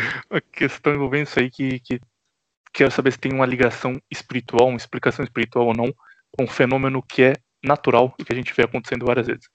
O cara começa a consumir pornografia, inclusive eu acho que esse é o grande problema de pornografia. Começa a consumir pornografia normal e vai escalando até chegar um ponto em que, tipo, com 18 anos de idade, ele tá vendo porno de travesti e coisa realmente pesada. Ou você começa a gostar de coisa furry, sabe? Que é tipo uma desculpinha para você ver animal transando gente, mas você fala, não, não, isso aí não é zoofilia, é um cara vestido de cachorro, não um cachorro de verdade. Então não tem problema. É, começa a gostar desse tipo de coisa, cai em pedofilia, coisas realmente muito pesadas depois de um tempo. É, a forma como a, a pornografia escala, especialmente nos jovens, que caem coisas nesse nível com um, dois anos consumindo pornografia comum. Tem uma explicação é, da demonologia para isso? De tipo, ele atrai energias mais pesadas que exigem esse tipo de coisa? Ou, ou não? Isso aí já não tem explicação espiritual? Não, tem explicação espiritual bem fácil. É, praticamente tudo que acontece no mundo é nada mais do que uma imagem do mundo invisível, né, do mundo sutil, vamos dizer assim. Então, eh, no mundo tradicional, isso é até uma coisa que eu digo, no mundo tradicional, as pessoas não viam separação entre essas coisas. Aquilo que era visível é, era nada mais do que uma manifestação daquilo que era invisível. Não, não existe essa separação, sabe? Ah, é o natural e o sobrenatural. Não. O natural, ele faz parte do, do sobrenatural. Aquilo ali é um, é um cosmos integrado, entende? Não existe essa separação. É, inclusive, eu acho muito triste que dentro da própria igreja, às vezes, se tem uma postura bem modernista é, com relação a milagres, por exemplo. Nossa, não, porque a ciência tem que comprovar os milagres. Cara, tem muitos milagres que todo mundo experimenta, até ateu, até uma pessoa completamente inimiga da igreja, ela, ela se beneficia de pequenos milagres. Por exemplo, entender alguma coisa é um milagre. Você só entende porque Deus quer. Se, Deus não quiser, ele não, não te deixa entender absolutamente nada. Tem gente que estuda, estuda, estuda, estuda, estuda um assunto e nunca entende. Entende o contrário, e assim por diante. Então, é, isso, isso em, em, si já configura um milagre. Né? É, de você ter informação no neurônio e conseguir concatenar aquelas informações dentro de um discurso coerente, é um abismo.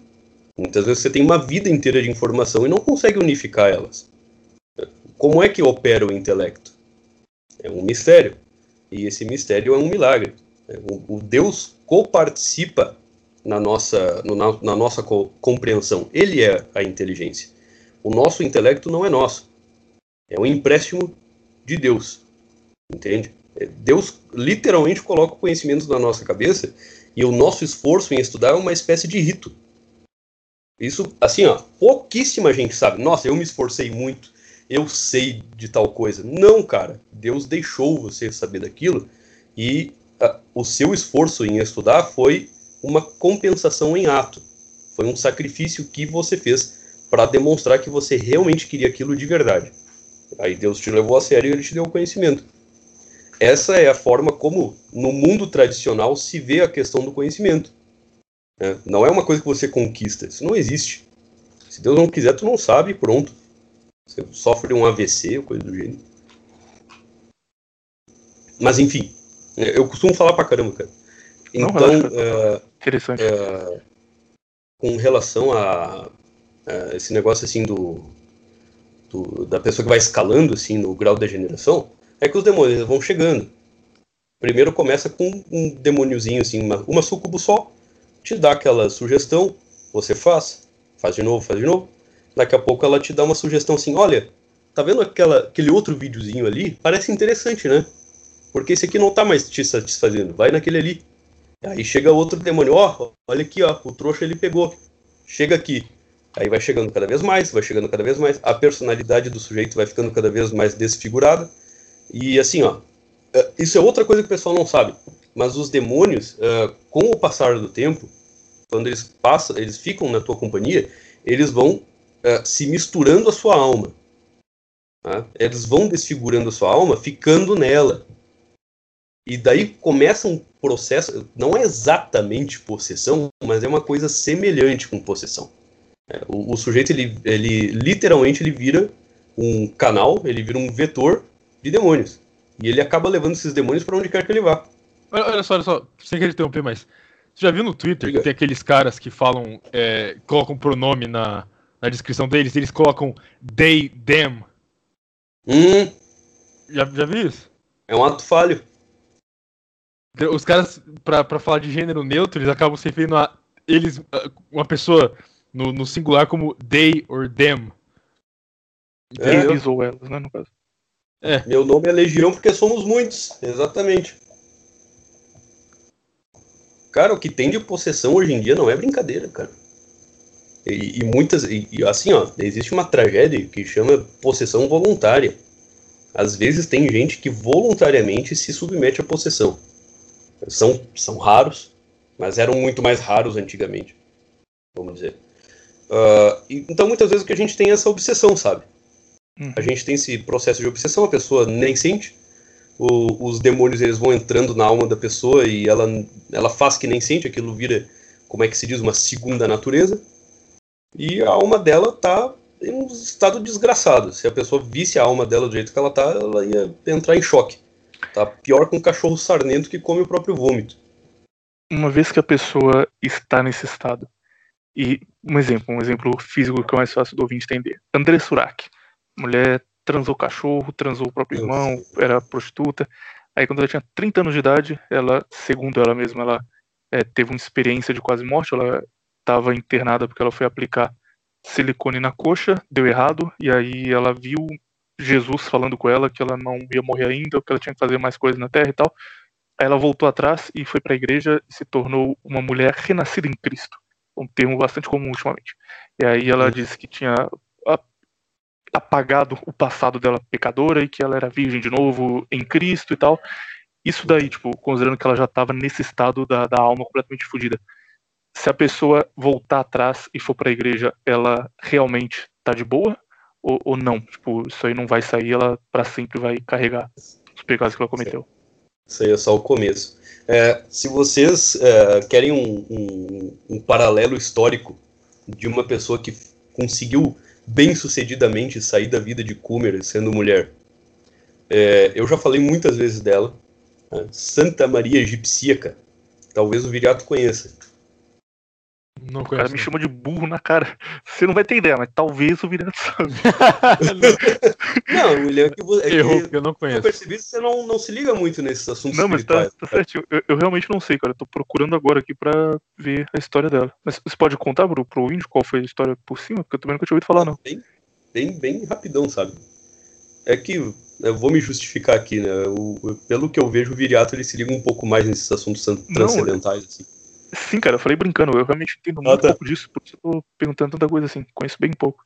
Tá certo mesmo. então, assim, Santa Maria Egipcíaca, ela era uma mulher muito bonita, muito bonita mesmo.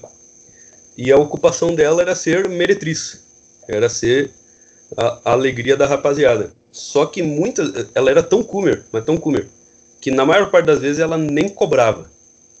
Ela nem cobrava, ela gostava muito de fazer isso. E ela chegou num ponto de degeneração que ela entrava em barcos de peregrinos que iam para Jerusalém para ficar com eles dentro do barco e acabava desgraçando praticamente um barco inteiro de, de peregrinos só com fornicação. E ela fez isso várias vezes. Oi? Era a Esther Tigresa da época. Exatamente. Só que é, ela era muito bonita, então eu acho que ela era tipo, sei lá, essa Andressa aí. É verdade, tipo, André Surak faz sentido. Mas como ela, ela fez é... pra sair. E aí aconteceu um negócio de que ela queria entrar na, na igreja de Jerusalém e ela não conseguiu. Ela tentava entrar e não conseguia. Alguma coisa segurava ela. E então ela teve uma compreensão súbita. Não me lembro se foi uma compreensão súbita ou se foi uma mensagem uh, de Deus mesmo, de que ela não podia entrar ali porque ela já estava condenada ao inferno. Ela só, só faltava morrer, vamos dizer. E ela chorou muito, ela se deu conta, ela se arrependeu amargamente dos seus pecados. E ela se retirou para o deserto e passou o resto da vida dela lá no deserto. Né? Então vamos dizer, ah, teve o arrependimento, só que isso é só o começo. Isso é só o começo. O pessoal acha que, ah, basta arrepender-se. Olha, tem um negócio dentro da própria, da própria Igreja Católica que diz o seguinte: você ser livre da pena eterna não quer dizer que você está livre da, da culpa temporal. Tá? A pena eterna é o que te faz merecer o inferno. Mas a culpa temporal são as feridas que a sua alma adquire por causa dos seus, dos seus atos. Vamos dizer, dos seus atos degenerados. Então, uma pessoa como, sei lá, uma aí que fica com, com um animal, que faz todo tipo de coisa bizarra, não é da noite por dia que ela vai se converter, cara. Isso aí é. Não, não se iluda. Não se iluda. É, eu nunca vi um caso, nem dentre santos. Santa Maria Egipcica foi um desses exemplos. Uma santa de primeira grandeza, uma das maiores santas que a igreja teve. Inclusive, só se ficou sabendo dela porque, milagrosamente, um bispo acabou conhecendo ela. Ela vivia nua no meio do deserto. Ela vivia numa caverna passou a vida toda espiando os pecados tenebrosos que ela cometeu. Então, sei lá, essa tal de Andressa aí, ela teria que ir pro deserto, ficar esquelética, viver apenas de água e mel que encontrasse por lá, né? vamos dizer, o que Deus desse para ela, abdicasse de todos os confortos materiais, abdicasse de toda a companhia de outras pessoas e passasse o resto da vida é, fazendo penitência por tudo que fez de errado, aí sim poderia se dizer, nossa, eu renasci em Cristo. E mesmo assim, Santa Maria Egipcíaca, até o fim da vida dela, ela se via, ela se via uh, muito triste por tudo que ela tinha feito. Hum. Então, não é assim, cara. Realmente não é assim. Uh, os pecados, eles. Os, eu vou falar pecado, né? Eu sou cura católico, puxa. É, eles têm um peso, eles têm uma gravidade, dependendo do tipo de mandamento que eles ferem, eles são ainda mais graves. E isso aí que essa mulher teve aí de ter uma, uma EQM, uma experiência de quase morte, isso aí, eu vou dizer para vocês o que, que, é. Isso aí é o, é o chute no estômago que Deus dá na tua vida, entendeu? Tu passou o resto, tu passou a, a tua vida inteira sendo um degenerado, né, dando zero fodas para Deus. Aí ele vem te dá um soco no estômago. E aí, eu existo. O que, que você vai fazer agora? Né? Nem todo mundo tem essa, essa sorte, cara. Isso é muito comum, tipo, o caso da André Surak é um caso de, de prostituição, mas é muito comum em igreja evangélica, cara. Ter, tipo, pastor que O cara fala, não, eu era bandido, eu matei 10 pessoas, mas Deus me salvou. Então, porra, aí sim, exemplo. Você fala, tipo, o cara usava droga a adolescência inteira, batia na mãe, aí fala, ah, eu fazia coisa errada, mas Deus me salvou. Tipo, isso vira meio que o, o fato de ser pecador vira uma coisa a se orgulhar, sabe? Não uma coisa errada, que você se arrepende. É Muito incrível, comum. cara. Eu, eu já tive no meio de evangélico que ficava fazendo competição de qual tinha sido mais desgraçado na vida. Eu ficava olhando, Senhor do céu, cara, não! Quanto mais desgraçado, mais humilde você tem que ser. Não tem que, não tem que ter orgulho dessas coisas, não, cara. cara. Mas isso aí eu acho que é coisa de brasileiro, cara. É incrível! Porque o brasileiro tem uma, uma imagem de, de ser fudido e ter orgulho disso. Entendeu? Tanto é que o Brasil é o único país no mundo onde, linguisticamente falando, a palavra humilde tem uma conotação de, por exemplo, pobre. E pobre tem uma conotação positiva. Entendeu? Uhum. Exatamente. É verdade, nunca me liguei nisso não. Isso, é, isso é ridículo, cara. Aonde que humildade e pobreza é a mesma coisa? Então só na cabeça do brasileiro. Pelo contrário, tipo, a humildade exclui pobreza. A humildade seria ter dinheiro e não ser filho da puta. Não exatamente. Sim, cara. A ideia de se você é pobre, você é humilde. Não tem outro caminho. Não, não. Humildade não é isso. Humildade é uma questão é, psicológica e espiritual, cara. Não é a questão de, de não ter dinheiro. A humildade é uma questão de você ser, ser humilde, ser reconhecer a sua posição, entendeu? A maioria dos pobres no Brasil, sem ofender ninguém, mas não são bem humildes. Então, mas a única forma de você ter humildade é você sendo rico, não agir como não, não é não. Não, não. Qual é outra forma? É Cara, humildade, ó, humildade, nesse sentido que eu tô falando, é o oposto de arrogância. Entende? Ah, tá, entendi. Dá pra ser arrogante sendo pobre. A maior parte dos arrogantes que eu conheci era pobre. Entendi Exatamente.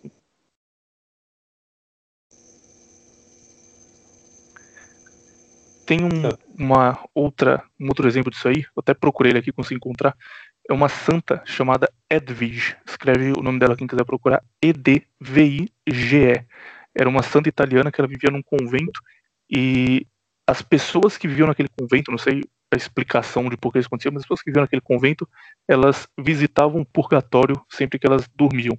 Então essa santa ela tinha vários relatos disso, inclusive ela foi, ela se tornou santa depois, ela foi santificada, porque foi um caso específico de um cara que, é, enquanto ela estava dormindo, ele escreveu sobre um soldado soviético que morreu na Segunda Guerra Mundial e esse soldado contou para ela a cidade onde ele vivia, o nome dele quando ele estava vivo, o nome da família, e pediu para ela escrever para a família dele, que ainda estava viva, contando como ele estava, que ele estava no purgatório e tal, e que era para essa família rezar por ele, porque aí ele poderia ir para o céu e tal, e que ele estava arrependido de não ter acreditado em Deus. E aí ela, vivendo na Itália, um convento isolado, escreveu sobre esse cara, enviou uma carta para a família, tipo, para a cidade aleatória no, no, interior da União Soviética, lá, família tal, e realmente essa família tinha perdido um cara que era o irmão mais novo deles, que morreu na Segunda Guerra Mundial, que era soldado e, tipo, tudo batia, e aí esse foi o caso usado para santificar ela. Mas ela escreveu para muitas pessoas, e, e, ela fazia isso, ela ia pro purgatório, falava com as almas que estavam lá, pegava a mensagem delas, escrevia, enviava para a família, e a família rezava para as almas. E ela escreveu sobre Benito Mussolini, e é um, um exemplo que ela coloca de alguém que se, é, se arrependeu passou por esse processo, mas passou já depois de morto. O, o relato dela é exatamente isso aqui. É, abre aspas, isso aqui é o que ela escreveu. Enquanto eu orava em frente ao crucifixo, uma pessoa me apareceu repentinamente, toda em chamas e dor. Ouvi sua voz dizer: Eu sou Benito Mussolini. O Senhor me permitiu vir até você para obter algum alívio dos meus sofrimentos. Peço-lhe como ato de caridade, que me ofereça suas orações, sofrimentos, humilhações por dois anos, se o seu diretor permitir. A misericórdia de Deus é infinita, mas também é a sua justiça. Não se pode entrar no céu até que tenha pago o último centavo da dívida devida à justiça divina. O purgatório é terrível para mim, porque esperei até o último momento para me arrepender. No dia da primavera de 1951, Jesus me disse após a Santa Comunhão: Esta manhã a alma de Benito Mussolini entrou no céu. Então, segundo essa santa, Mussolini morreu católico, mas foi muito tarde, tipo, ele se converteu tarde demais, passou alguns anos no purgatório por isso, e, e depois foi para o céu. Tipo, isso você acredita? É, é claro que você acredita porque você é católico e para você, tipo, ela ser santa é uma validade. Mas tu, pelo que você conhece de mundo espiritual e tudo, esse relato aqui bate mesmo? Dá pra gente colocar como uma coisa que, que é real? Tipo, a pessoa que não é católica, mas que gosta de Mussolini pode ficar feliz que ele foi pro céu? Eu acredito que sim, cara. Ah, eu é realmente bom. acredito que sim. Até, até porque isso é uma coisa que pouca gente se dá conta, mas ele, ele era um sujeito muito, muito compassivo. O pessoal se deixa muito levar pela, pela imagem exterior da, da propaganda política, mas é, ele, ele era dotado de muita compaixão. Muita compaixão. É, é até uma coisa interessante que, é, sob certos aspectos, até né, antecipando um pouco o assunto aí de astrologia, etc., é, existe uma semelhança de, de tipo espiritual entre o Mussolini, olha a relação, mas é verdade, entre Mussolini e Bolsonaro. Tá? E vamos dizer assim, é, é como se eles é, personificassem uma espécie de necessidade daquele determinado povo e daquela determinada época é, não são exatamente tipos, é, tipos liderantes por natureza. É, vamos dizer, não é que eles realmente tenham um, um, um, Dharma guerreiro, sabe? Não é que eles tenham uma, uma forma de alma de guerreiro, mas é, eles têm uma forma de ser que é, que é, de, que é de compaixão. E você vai perceber que no, no trato pessoal, quando você pega um vídeo aleatório do Bolsonaro falando com o povo, Uh, eu imagino que se, que se, o Mussolini vivesse na nossa época ia ser uma coisa semelhante. Você percebe que uma pessoa conta para o sujeito ali a, as agruras da vida dela e o sujeito começa a, a, a ser levado pela emoção que a pessoa está passando para ele. Ou seja, ele se deixa uh, afetar pela desgraça da outra pessoa. Isso é misericórdia. Isso é compaixão e misericórdia ele se deixa fazer isso aí, ele se deixa impregnar pela, pela miséria da outra pessoa para fazer alguma coisa por ela. É, então você percebe que países meio fodidos, assim, como o Brasil, é, isso aí é uma benção, cara. Isso com certeza é uma benção de Deus você ter um líder desse tipo. Porque o que o Brasil mereceria seria uma bela de uma ditadura comunista, daí para pior. Se Deus manda um sujeito como o Bolsonaro, por exemplo, é porque ele está dando muita chance pra gente, a gente está moscando demais, entende? É, então, eu não duvido absolutamente nada que o, que o Mussolini ele tenha sido perdoado no último momento, uh, que ele tenha ido para o purgatório. O, fato de uma santa ter dito isso é um indicativo, uh, é, para mim, incontestável, e eu não vejo nenhum motivo para não acreditar que ele está que tá no céu agora. Se ela disse que ele está, eu, eu bato o martelo até porque eu não sou santo e ela é. Ah, que bom, cara. Fiquei, fiquei feliz. É, uma. Foi mal ficar fazendo tanta pergunta assim, o Viriato. Se quiser, pode fazer que. Não, fica à vontade. Tinha... é que uma vai emendando na outra. Mas isso que você falou sobre ele ser uma pessoa que tinha compaixão e tal, é, esses traços de personalidade, eles são também de alguma forma ligados ao mundo espiritual ou é uma coisa que é só acaso, você nasce de uma forma ou de outra? Porque, por exemplo, fazendo uma comparação mais, mais óbvia entre Mussolini e Hitler, é, as pessoas que se encontravam com Hitler, o próprio Mosley, por exemplo, diziam que ele era uma pessoa muito quieta, muito fechada, e que, tipo, você ia numa reunião com Hitler e com os líderes do partido nazista, ele ia ficar numa sala, tipo, ele ia estar com todo mundo ali, mas ele ia ficar num canto sentado sem falar com ninguém, sabe? Não porque ele se achava, porque assim, ele só era uma pessoa muito tímida, muito calada, mas em público ele conseguia se, se expressar muito bem e cativar o povo e fazer aqueles discursos todos que a gente já, já viu mas ele pessoalmente ele era uma pessoa muito calada que era difícil você conseguir falar com ele. E, e Mussolini era o oposto disso. Mussolini era o cara uh, o Shed. Ele chegava lá e começava a conversar com todo mundo ficava amigo da galera.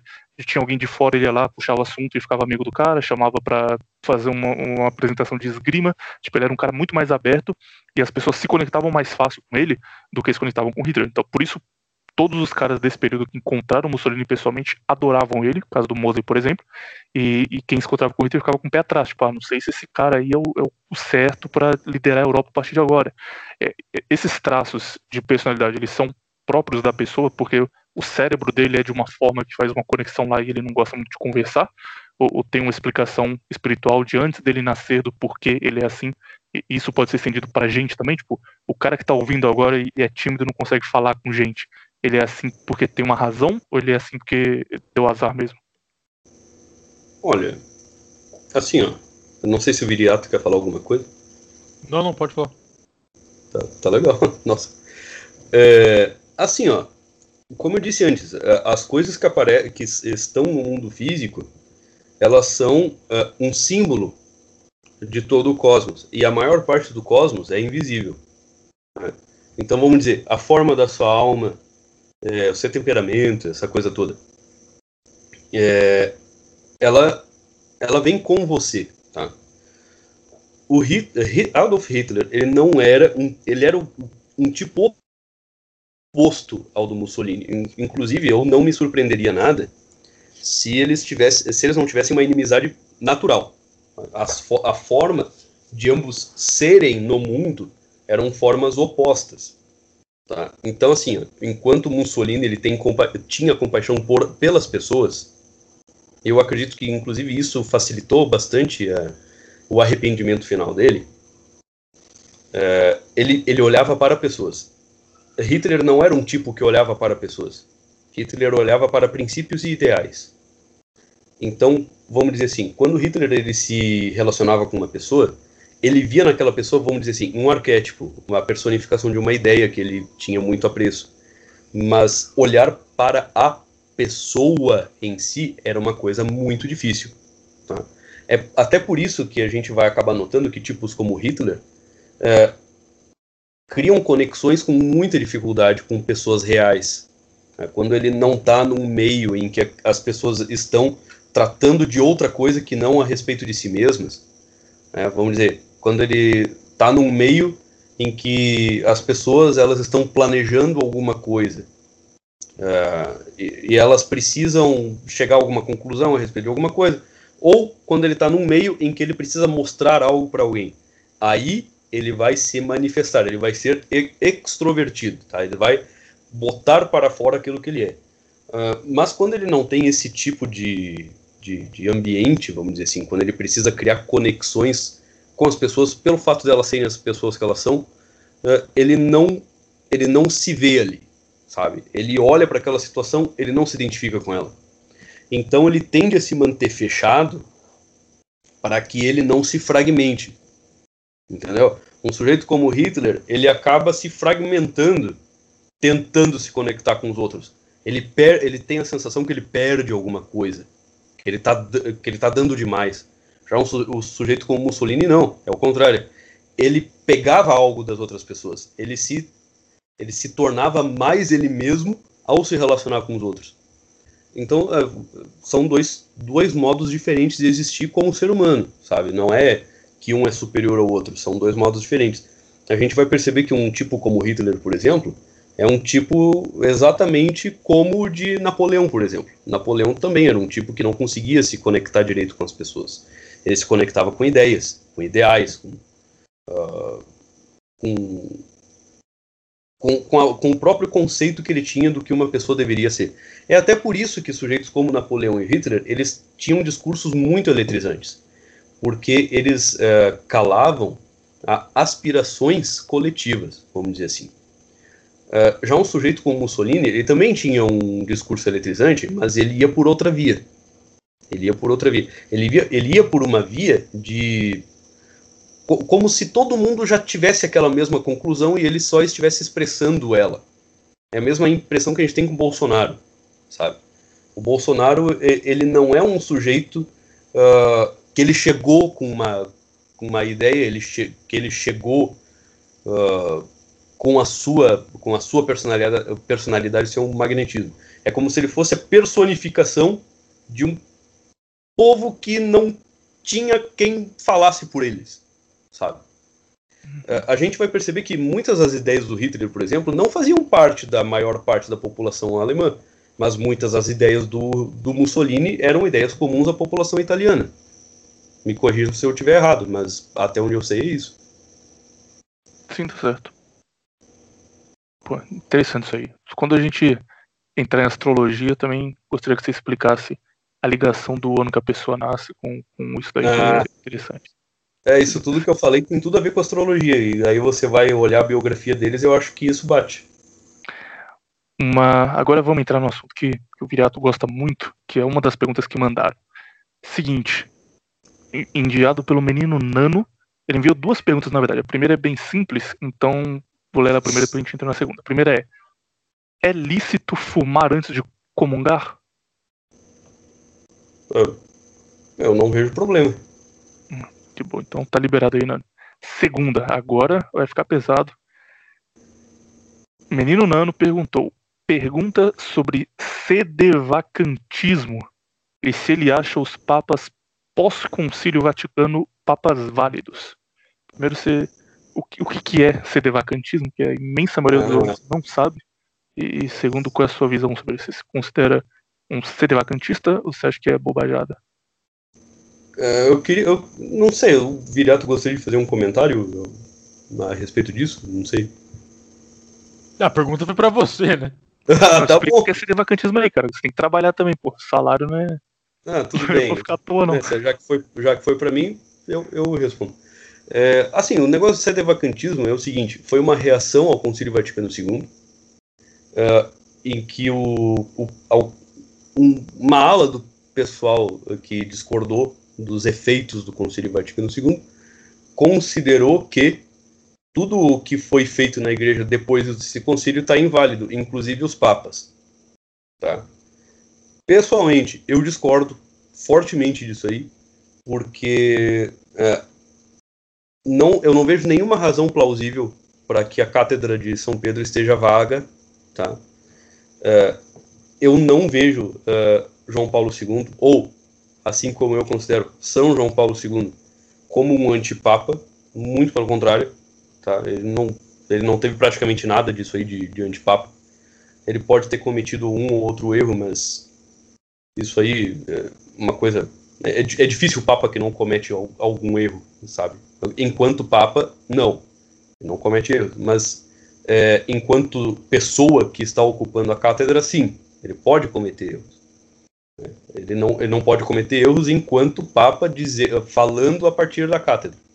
Mas quando um Papa, por exemplo, esse Papa atual, defende casamento gay ou fala de imigração, essas coisas, ele não está cometendo erro automaticamente?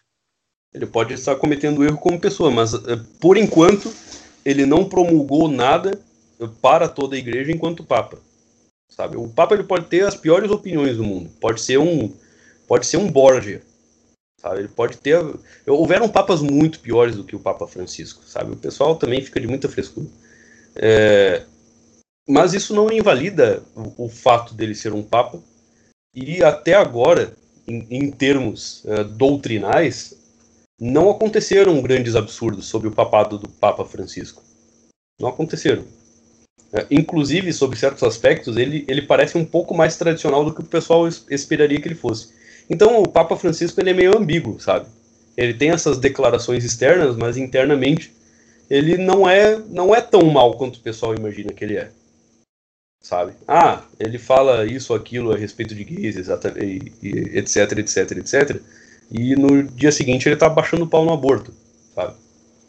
É, o, o, pessoal ele, ele tem que ir atrás das fontes oficiais, sabe? Porque muitas vezes quando você vê uma notícia a respeito do Papa Francisco no G1 da vida, num R7, eles vão colocar um viés uh, dizendo: Ó, oh, tá vendo? O Papa disse tal coisa, então quem é você para dizer o contrário?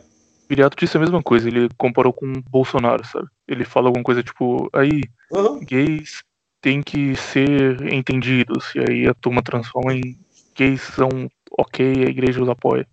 Eles dão exagerada no que ele fala mesmo. Exatamente. É bem isso aí. É, o Viriato, ele tá coberto de razão. Como 99,9% das vezes. Sem, sem, sem boiolice, tá? Que é, isso? é verdade. Uh, mas é isso, cara. Uh, se você quer saber a respeito do Papa Francisco, vai na, na fonte original. Uh, vá no, no, no site do Vaticano. Lá você tem a fonte confiável, porque é o próprio Vaticano que está está se pronunciando. O pessoal é muito rápido para julgar. E eu vou dizer o seguinte: essa rapidez em julgar o Papa é muito perigosa. Porque você praticar esse, esse tipo de juízo a respeito do Papa é muito mais grave do que você praticar esse tipo de juízo a respeito do seu pai e da sua mãe, doutrinalmente falando. Então, antes do pessoal sair dizendo assim, Papa comunista, cara, é um pecado muito grave. É, é, realmente grave. E você vai se tornar uma pessoa muito pior por causa disso. Mas Pô, faz uns 5 anos que eu chamo ele de Papa comunista. Tô fugindo. é, pelo menos você não se diz católico. Cara, eu acho que essa questão toda acaba sendo uma, uma grande aposta que tem tudo para dar errado e pouco para dar certo, entendeu? Porque, vamos supor, o cara vai lá e fala, digamos o seguinte, o cara vai falar, o Papa Francisco, ele tá errado, tem que sair dali, certo? O cara tá basicamente jogando um dado que tem uma cara só, que ele tá certo, o resto tudo tá errado, entendeu? Tem a chance dele estar tá certo, tem a chance de realmente o Papa não merecer estar tá ali. Mas é a chance pequena. Então o cara tá apostando contra a, a, against all odds de que ele vai estar tá, ele tá mais certo que o Papa, entende? Exatamente. Porque a questão do sim, eu tinha falado isso pro William um pouco antes aí de gravar, que é o seguinte, a questão do sério de vacantismo é que se ele é, é de fato real, se, se, é de fato algo verídico, se de fato é, tudo que aconteceu depois do Concílio Vaticano II tá errado, o que mais que a igreja já não errou, entendeu? Exatamente. Quando o pilar da, da, da, igreja é o Papa é alguém que merece estar ali. É, é exato, é... até, até, um, até onde você vai voltar atrás, entendeu? Cara, eu já conheci um sede vacantista que voltou até o século XIII. É, é impressionante. Então, mas aí eu pergunto, e se ele tiver certo? Não, é, pois então, se ele tiver certo, o catolicismo tá tudo errado. Só isso. E aí, e aí, e aí que entra, a, a, abre o negócio para dúvida, porque tem uma possibilidade do cara estar tá certo. Entendeu? Hum. Tem um papo específico que eu não gosto, que, tipo, se eu me tornasse católico, eu provavelmente flertaria com o sedevagantismo por causa desse papo que é João 23. Porque, sei lá, cara, você nada me convence que aquele cara é, é uma boa pessoa. Procura, procura foto aí e julga ele só pela cara, que é o jeito correto de julgar as pessoas. João 23, site do Google, olha e vê a cara de judeu dele. Não, não consigo olhar para aquele rapaz e falar, ah, é um ótimo papa, temos que seguir o que ele falou. então, então assim, ó, até. João 23 eu não concordar. Até, até falando aí com, em relação ao que vocês estão dizendo, é, é uma coisa muito. que geralmente o pessoal esquece, tá? Que é o seguinte: nem todo papa vai ser bom. Isso aí é um fato. Existem papas que vêm como bênção de Deus e existem outros que vêm como castigo. O pessoal acha que só porque você está na igreja você só vai receber bênção. Não, tem vezes que Deus te manda um castigo na cabeça. O Papa, para mim, o Papa Francisco é um desses castigos. O Papa João 23 com certeza foi um castigo. Vários papas ao longo da história da igreja foram castigos para a igreja católica. Foram sinais de Deus que, ó, vocês não não estão fazendo o que vocês deveriam, cara. E, e, isso aí tá, tá bem posto na tradição dos santos, tá? E mesmo que você tenha um papa muito ruim, você tenha um papa fornicador, como já, já existiu, você tenha papa que frequenta prostíbulo e assim por diante, você ainda tem que respeitar ele como papa. Entendeu? Ele tem a dignidade do, ele tem a dignidade que foi imposta sobre ele pela sucessão apostólica. Então você tem que aguentar ele como um castigo. E olha, eu vou dizer, na modernidade, a, a última coisa que uma pessoa quer aguentar, seja ela religiosa ou não, é castigo. Só que é o seguinte, é aquilo que a gente tinha falado antes. Ah, mas eu sou um católico tão bom, eu rezo o tempo todo. Cara, você faz parte da Igreja Católica.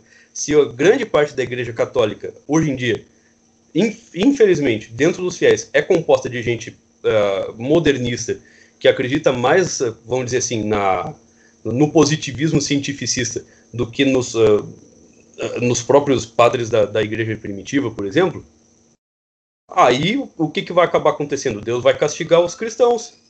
Deus castiga os cristãos. Mas, é, mas para essa galera, esse Papa não seria um castigo.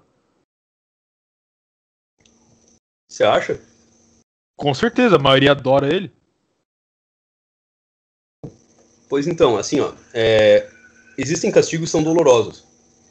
E tem uma coisa que eu ando falando que o pessoal anda, anda odiando, mas é verdade, é uma verdade, que é o seguinte: quando você está muito aferrado no, no erro, quando você está realmente endurecido no erro, tem uma coisa que Deus faz que é endurecer o seu coração. Isso aí a gente vai ver no Antigo Testamento na relação de Deus com Faraó. Né? Então, a gente vai ver lá no Antigo Testamento: Deus endureceu o seu coração. Ah, então quer dizer que Deus fez ele pecar? Sim. Sim, Deus fez ele pecar. Então, quando a gente tem um, um Papa com essas opiniões e muitas das pessoas gostam dele, o que Deus está fazendo é endurecer o coração dessas pessoas. Fazendo elas entrarem cada vez mais no pecado, porque pelas vias iluminativas elas não aprenderam. Então, Deus ele te, vai te incitando é, a, a endurecer cada vez mais o coração, endurecer cada vez mais o coração, porque pode ser que se você atingir o fundo do poço, como o filho pródigo, você perceba o seu erro. É mais ou menos por aí. Então, colocar um papa como punição para aumentar a degeneração e aí uhum. os fiéis estão seguindo ele percebam o erro que eles estão seguindo. Sim. Então você está dizendo que Deus é basicamente aceleracionista. Em alguns, em alguns momentos, sim.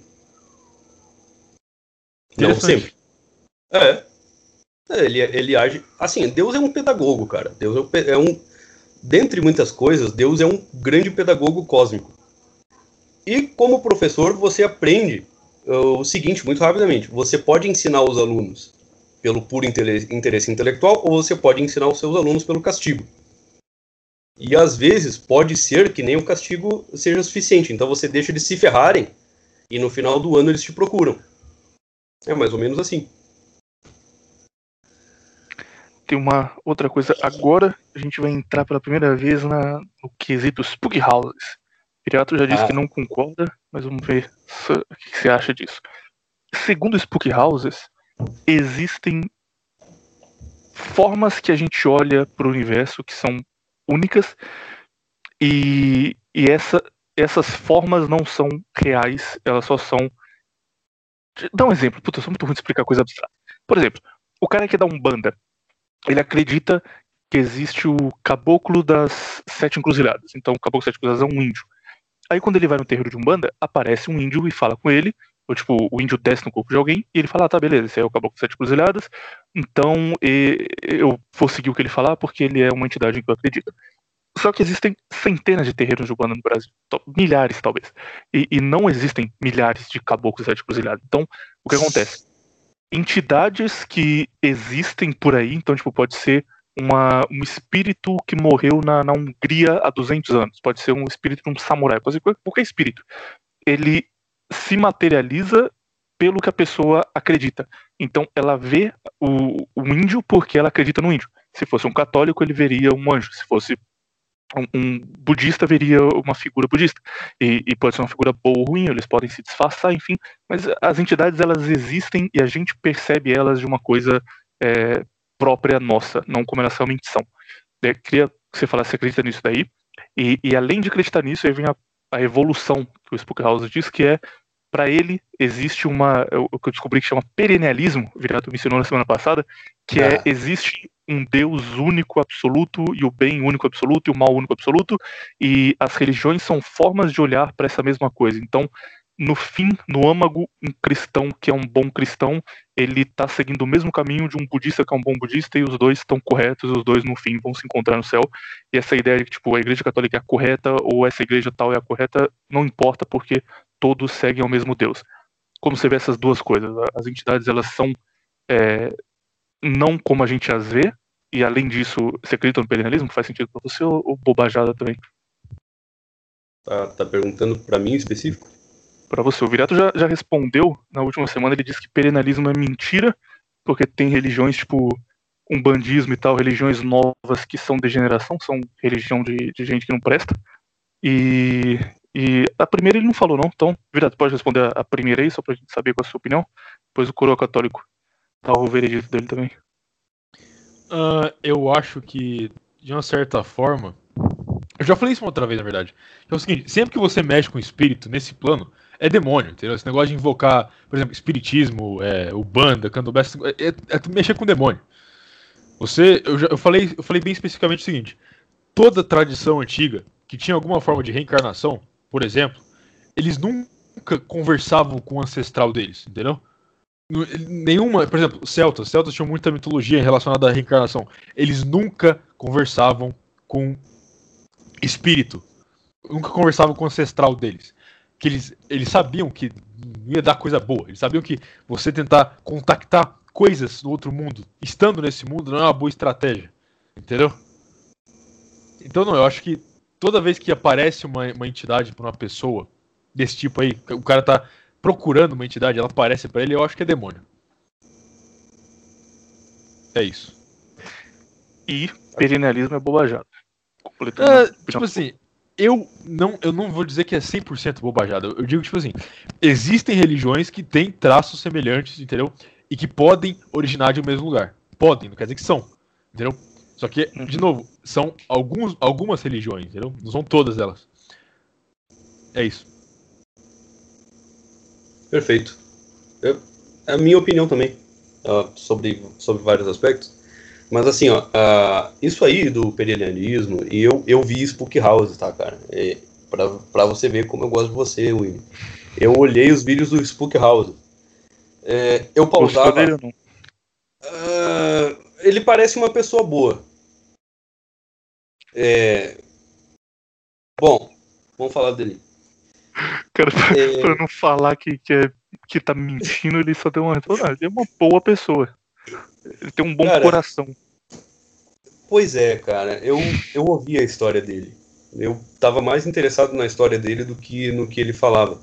Porque ao conhecer a história dele, eu ia entender ele. Entende? E eu entendi ele. E eu tenho algumas coisas para dizer a respeito, a respeito dele. Que se Caralho, ele chegar, enfim, ele, não, ele não vai gostar. Uh, mas é tudo muito sincero, tá? Não tenho absolutamente nada contra a pessoa do, do senhor Spook Houses aí. É, eu realmente não acho que ele seja uma pessoa ruim.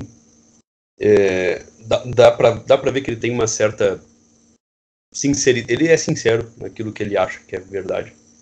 Só que é o seguinte: é, tem muitos traços na história dele de obsessão, tá? Não obsessão psicológica, mas obsessão é, espiritual mesmo. É, ele chegou a comentar que ele fazia parte de. Ele, ele, ele vem de uma linhagem, vamos dizer assim, de alquimistas que fugiram da Inquisição. Olha, primeiro. é, olha, assim. É, houveram santos alquimistas, então a Inquisição não, não perseguiu pessoas por serem alquimistas. Mas é fato que, se ele vem de uma linhagem de Rosa Cruzes, a coisa já é um pouco diferente, porque Rosa, Rosa Cruz é gnose. E, e, é, e é gnose no âmago, é gnose no, no, no núcleo. É o núcleo da, irradiador da gnose é essa tal de, de Rosa Cruz. É, então, se ele já vem de uma linhagem de gnósticos, é, acontece um negócio que se chama julgo hereditário. Vocês conhecem? Não conheço. Explique pro ouvinte. Então, julgo hereditário é quando determinados tipos de entidades se ligam à sua linhagem, amaldiçoando ela de várias formas diferentes. Você pode ter mais de um julgo hereditário, inclusive. É, eu tenho a mais absoluta certeza que o Brasil está sentado no julgo hereditário. Tá? É, Sim, eu já, é que... já, eu já meio que dei uma ideia disso uma vez, de que o Brasil é uma terra amaldiçoada. E um monte de gente ficou bolada por eu falar isso. Se, tipo, seu avô fez uma coisa que não devia e você paga por isso. Uhum. Sim, não é que você paga, mas é que tem um determinado demônio que vira seu amigo. É, amigo entre aspas. Ele vira seu amigo porque a sua linhagem tem uma certa familiaridade com aquilo ali. E você vai ver. Uh, assim, ó, você quer saber se a tua família tem jogo hereditário? Fácil. É, tenta ver como é que terminaram os membros da tua família. É, presta atenção em como é que terminaram os homens e como terminaram as mulheres. Se o pessoal terminou mais ou menos do mesmo jeito, é jogo hereditário. É jogo hereditário. É.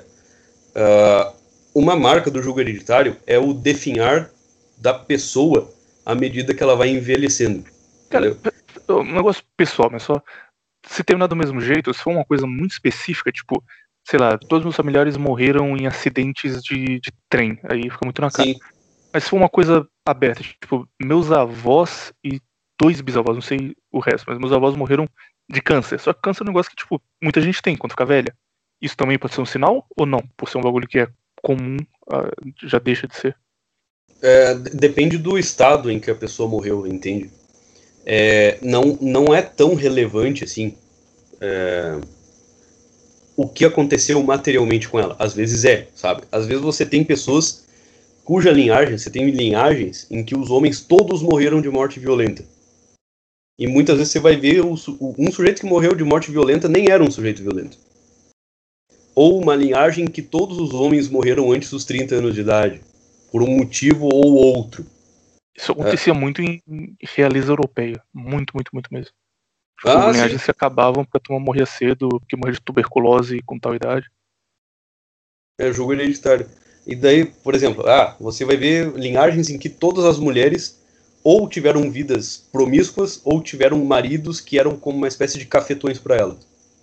E daí você vai olhar a linhagem delas matrilineal lá atrás e você vai ver que elas eram descendentes de uma prostituta. Então, o julgo hereditário das mulheres recai sobre as filhas. O julgo hereditário dos homens recai sobre seus filhos. É, é assim sabe? Os demônios eles se ligam uh, a linhagens uh, a linhagens sexuais, tá? Então o, os pecados do pai recaem sobre os seus filhos homens. Mas no caso do Spook, tá no cromossomo, né? É, é. Tá, tá o DNA dele. Mas no caso do Spook, o que diretamente esse julgo faz sobre a vida dele? Tipo, ele, ele não vê nada e o que ele vê é porque ele herdou? O que seria? Não, ele vê. Eu realmente tipo, acredito A parte de poder dele. ele realmente tem, então, isso é verdade. É, é um dom como qualquer outro. Existem pessoas que têm dons espirituais, outras têm dons um pouco menos espirituais. Há pessoas que têm dons bem mundanos. Não quer dizer que uh, as que têm dons espirituais sejam superiores. São dons de um determinado tipo. Uhum. É. Tem duas coisas específicas que, ele, específicas que ele faz que eu fico chocado como ele acerta sempre. Que é a primeira, acertar detalhe da casa da pessoa. Queria que você falasse se isso realmente existe como um. Eu vou chamar de poder porque eu não sei o nome. Dom, não sei como é, mas eu vou chamar de poder. Se isso realmente existe ou se ele, de alguma outra, se ele tá usando leitura fria, como a turma diz e tal, que ele chegar na casa da pessoa e ele fala, tipo, olha, tem um obsessor no seu quarto e o seu quarto fica aqui, tipo, ele acabou de entrar na casa, o quarto fica aqui, aí aponta para cima, assim mais ou menos fica, a porta é na esquerda e você deita na cama do lado direito e ele tá lá olhando para você. Tipo, esse tipo de coisa. E acerta, pessoas falam, é, é, é, ali onde eu deito mesmo, quando ele vai no quarto, ou coisas tipo, ah, no seu quarto tem uma mancha na parede embaixo da janela e ali tem alguma coisa. Eles vão lá e, e tem aquela mancha mesmo, tipo de coisa que ele não tinha como saber, e ele acerta sobre a casa da pessoa como um todo. Isso aí é, é realmente algo que ele pode ter esse poder.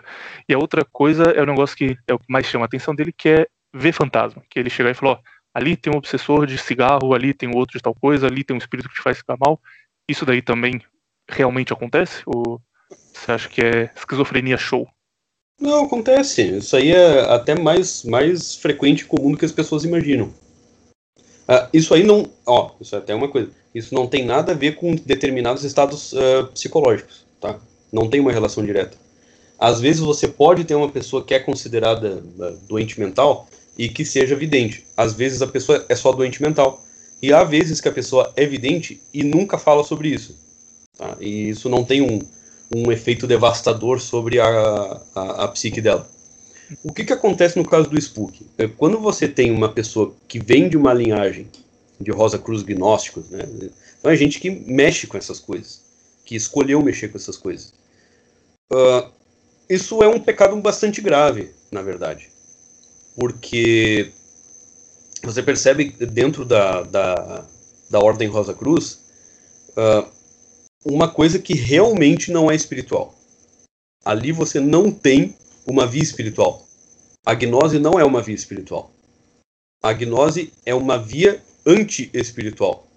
Você tem uma casca de espiritualidade, você tem uma explicação de espiritualidade, mas você não tem uma coisa que toda tradição espiritual que se preze tem, que é o seguinte: o sujeito ele começa de um jeito e ele sai de outro em toda a história do Spook, você nota que é, ele é a mesma pessoa. Ele não se modificou. Ele não se modificou de forma fundamental. Ele continuou o mesmo. O mesmo Spook de 7 anos é o Spook de hoje, só que mais velho e com mais conhecimento. Isso não é uma coisa que você nota nas tradições espirituais. Né? O, o, o que, que a tradição espiritual faz? Por caminhos diferentes e com propostas diferentes e uh, de formas diferentes. Ela modifica o ser. Tá? Não é o ser essencial, mas ela modifica a pessoa. Ela se torna cada vez menos ela e ela vai se transformando em cada vez mais outra. É uma espécie de uh, tornar-se inimigo de si e amigo de Deus. Tá? Vamos dizer, uh, o negócio do ele está errado, ele está fundamentalmente errado, porque as tradições espirituais, elas são incomparáveis. Você não pode pegar um cristianismo e comparar com o budismo. Eles estão falando de coisas bem diferentes. Tá? E, eles podem estar uh, se relacionando com as mesmas realidades por vezes, mas a proposta do budismo é uma, a proposta do cristianismo é outra. A salvação búdica é uma coisa, a salvação crística é outra. Tá? Então isso é, é a primeira coisa que você aprende quando você está estudando religiões comparadas, é que você não pode compará-las, porque elas não são espécies do mesmo gênero. Então assim, você pegar e comparar, isso eu vejo muita gente dizendo, ah, você pega um símbolo do povo tal e daí você compara com os símbolos cristãos. Não faça isso, cara. Não faz isso. Você vai ficar burro fazendo isso. Você vai ficar burro. Porque esta relação só existe no plano abstrato. No plano concreto, ela não existe. Entendeu? A espiritualidade cristã e a espiritualidade budista são muito diferentes. São fenômenos espirituais? São. São tradições espirituais? São. Mas elas não estão falando da mesma coisa, não estão prometendo a mesma coisa. É, exceção. Exceção. Cristianismo e Islã. Esses podem ser comparados. Mas o cristianismo nem com o judaísmo ele não pode ser comparado. Estão falando de coisas diferentes. A relação com Deus no judaísmo é outra. Entendeu? Então, o pessoal dizer, ah, a tradição cristã é uma vertente do judaísmo. Pelo amor de Deus. Na verdade, a, a própria estranheza que os judeus tiveram ao cristianismo é, deveria ser suficiente para as pessoas se darem conta disso. De que o cristianismo é uma coisa completamente diferente. Entendeu? É, Assim, ó, em termos ideais, o cristianismo é o que o judaísmo deveria ter se transformado. Do ponto de vista cristão, a gente, a gente fala isso. O juda, assim, uh, o judaísmo não deveria existir. O judaísmo deveria ter, se deveria ter se tornado integralmente o cristianismo. Porque ali ele encontrou o seu sentido. Se isso tivesse acontecido, ninguém duvidaria que os judeus são um povo escolhido. Ninguém duvidaria. Agora, o que, que acaba acontecendo? A, a revelação não pode ser encerrada num povo. Entendeu? Esse negócio de povo escolhido não quer dizer que eles receberam um presente e que ninguém mais recebeu. Não. É, ali foi um centro irradiador. Agora, no momento em que, se, é, vamos dizer, eles encerram aquilo ali, eles estão fazendo uma coisa errada. Isso é inclusive uma crítica que o Islã faz ao judaísmo.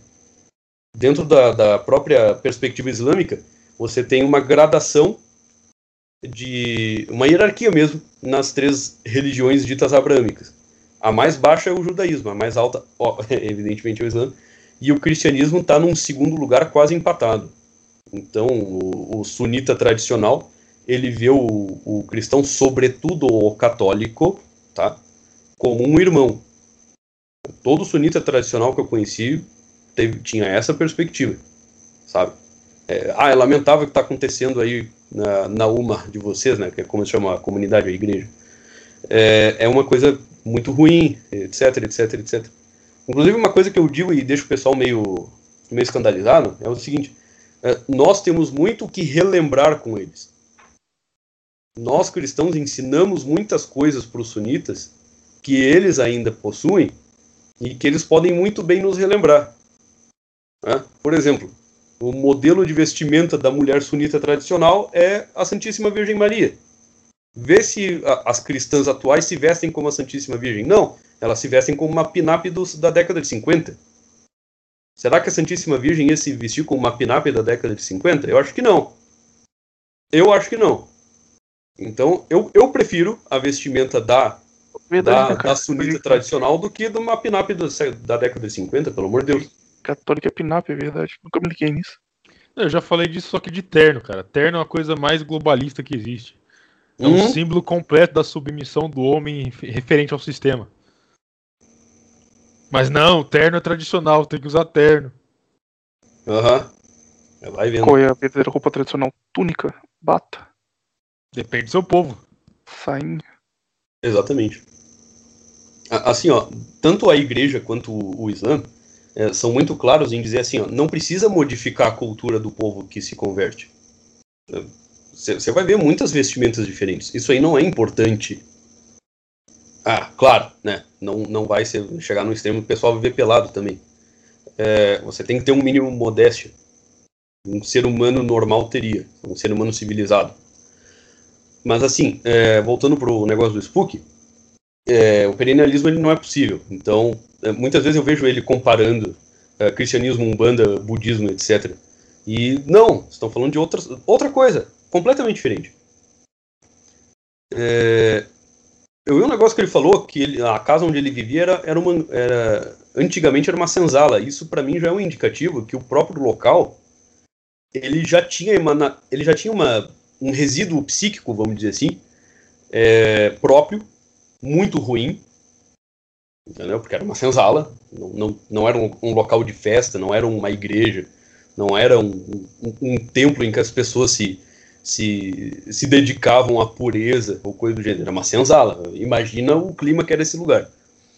É, e daí ele começava a ver uh, vultos pretos com olhos vermelhos acompanhando o pai dele. Isso já é evidência de jogo hereditário. E daí esses vultos começaram a atormentar ele e o irmão dele. Ou seja, o julgo hereditário do pai estava começando a passar para os filhos. E ele via esses vultos. Isso era, uma, isso era inclusive uma forma dos próprios, dos próprios vultos, eles até poderiam escolher não serem visíveis para ele. Isso é uma capacidade que eles possuem. Mas eles escolheram ser visíveis para ele.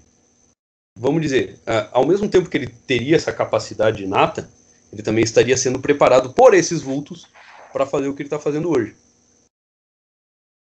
desde criança. Se tem uma coisa a respeito de demônios, é que eles invadem a sua vida. Entendeu? Eles te deixam desgraçado da cabeça. Isso é o que eles adoram fazer. Precisamente para que você se desespere. Isso é o que eles então, fazem. eles escolhiam ser vistos para isso, para deixar ele com medo e procurar esse caminho? Exatamente, para ele já ir construindo uma história para tentar compreender essa experiência, essa experiência infantil, uh, e tentar compreender o que estava acontecendo com ele, né? Porque tu vê em todos os relatos dele, a família dele não ajudava nem um pouco. É, o famoso católico de BGE, uma tragédia. E, e daí ele tinha que lidar com aquilo ali sozinho. Imagina, uma criança de 6, 7 anos ter que lidar com um fenômeno de obsessão demoníaca na, na sua pobre vidinha. É, ele ouvia sons sempre na mesma hora. É, e daí falavam na cabeça dele: volte para o seu quarto. Vai dizer que isso aí é uma coisa boa? Claro que não. Óbvio que não. Você percebe claramente nos relatos dele que ele estava apavorado. E não é apavorado porque ele estava perante uma coisa que fazia ele perceber que ele era um nada. Não! Era apavorado do tipo: que, que monstro é esse? E essa é a impressão que um demônio te causa. Que monstro é esse? Entendeu? Claro, nem sempre um demônio vai aparecer para ti nesse aspecto terrível. Mas se o demônio apareceu para ti nesse aspecto, é porque ele tinha um plano. E parece que no caso dele deu certo. É... Então o demônio falava com ele, né? era o demônio do jogo hereditário. E você vai ver que na história da linhagem deles faz muito sentido. É gente que mexe com ocultismo, é gente que mexe com demônios. E daí tu vai ver na própria história dele que ele, ele foi abordado por um espírita no meio da rua e depois ele foi passou 10 anos em terreiro de umbanda, então você percebe aí um, um vamos dizer assim, ele está escorregando lentamente para baixo, sabe? É, isso aí é um, uma marca registrada de quando você está sendo alvo de obsessão demoníaca. Você vai escorregando. Primeiro espiritismo, depois Rosa Cruz, depois umbanda. E daí, se eu não me engano, na história dele ele até falou que foi para África. Então, Puta que pariu, cara. Ele foi pro. Ele disse que ele foi pra África, só que lá ele ficou realmente assustado. Ah. Ele começou a ter contato com, com voodoo, com coisa assim que envolvia sacrifício humano, sacrifício de animal. E aí ele pulou fora, achou que já era demais e aí foi embora. É, aí, aí ele da... viu a, realmente a manifestação demoníaca. É, o instinto da alma dele olhou assim, não, isso é demais, mas os outros podiam, né? Não, isso eu até entendo, faz sentido. Quando você tá. Quando você tá matando galinha, você tá num nível. Quando você vai. Vamos fazer um bagulho aqui pra zoar a vida de uma pessoa e já, já tá além. Tipo, eu entendo ele ter voltado. Então a, a parte mais importante. É importante ter isso tudo que você falou, cara, porque quando eu falo de Spook House aqui, o, o Raj também fala bastante lá no Rajada, a gente assiste porque é legal, cara. É tipo, ver vídeo do zóio, sabe? É, é legal você ver e falar, caralho, que foda foi na casa da pessoa aqui, tinha uns espíritos lá, ele expulsou. É entretenimento, é só isso. E, e mas a turma antes Spook Houses, tipo, o pessoal foi comentando, eles falam como se a gente fosse seguidor do Spook, sabe? Como se a gente estivesse dedicando a nossa vida a passar a, a palavra do Spook. Não é isso, calma, gente, só, só acha divertido, relaxa. Mas o, o que importa, tipo, eu gostei muito do que você falou da questão espiritual, de como ele chegou até aí, fez muito sentido, cara, que eu já vi muita entrevista dele e realmente bate tudo. Mas o, o que importa é, é a questão do entretenimento, que é ele chega na casa da pessoa, ele fala onde está cada coisa e fala, ó, ali na cozinha tem um espírito em tal lugar e ele tá fazendo você ter ataque de raiva. Isso hum. daí, tipo, essa parte existe mesmo. Ele tá inventando ou, ou essa parte provavelmente é real? Existe, existe, cara. Então você pode operar verdadeiras curas a partir disso aí. Claro. Isso aí é uma coisa real. Agora, assim, é que isso é uma arte, entendeu? Ele foi adquirindo de, de, uh, determinadas artes que vão ter um custo muito alto para ele. Já, eu acho que já estão, já estão tendo.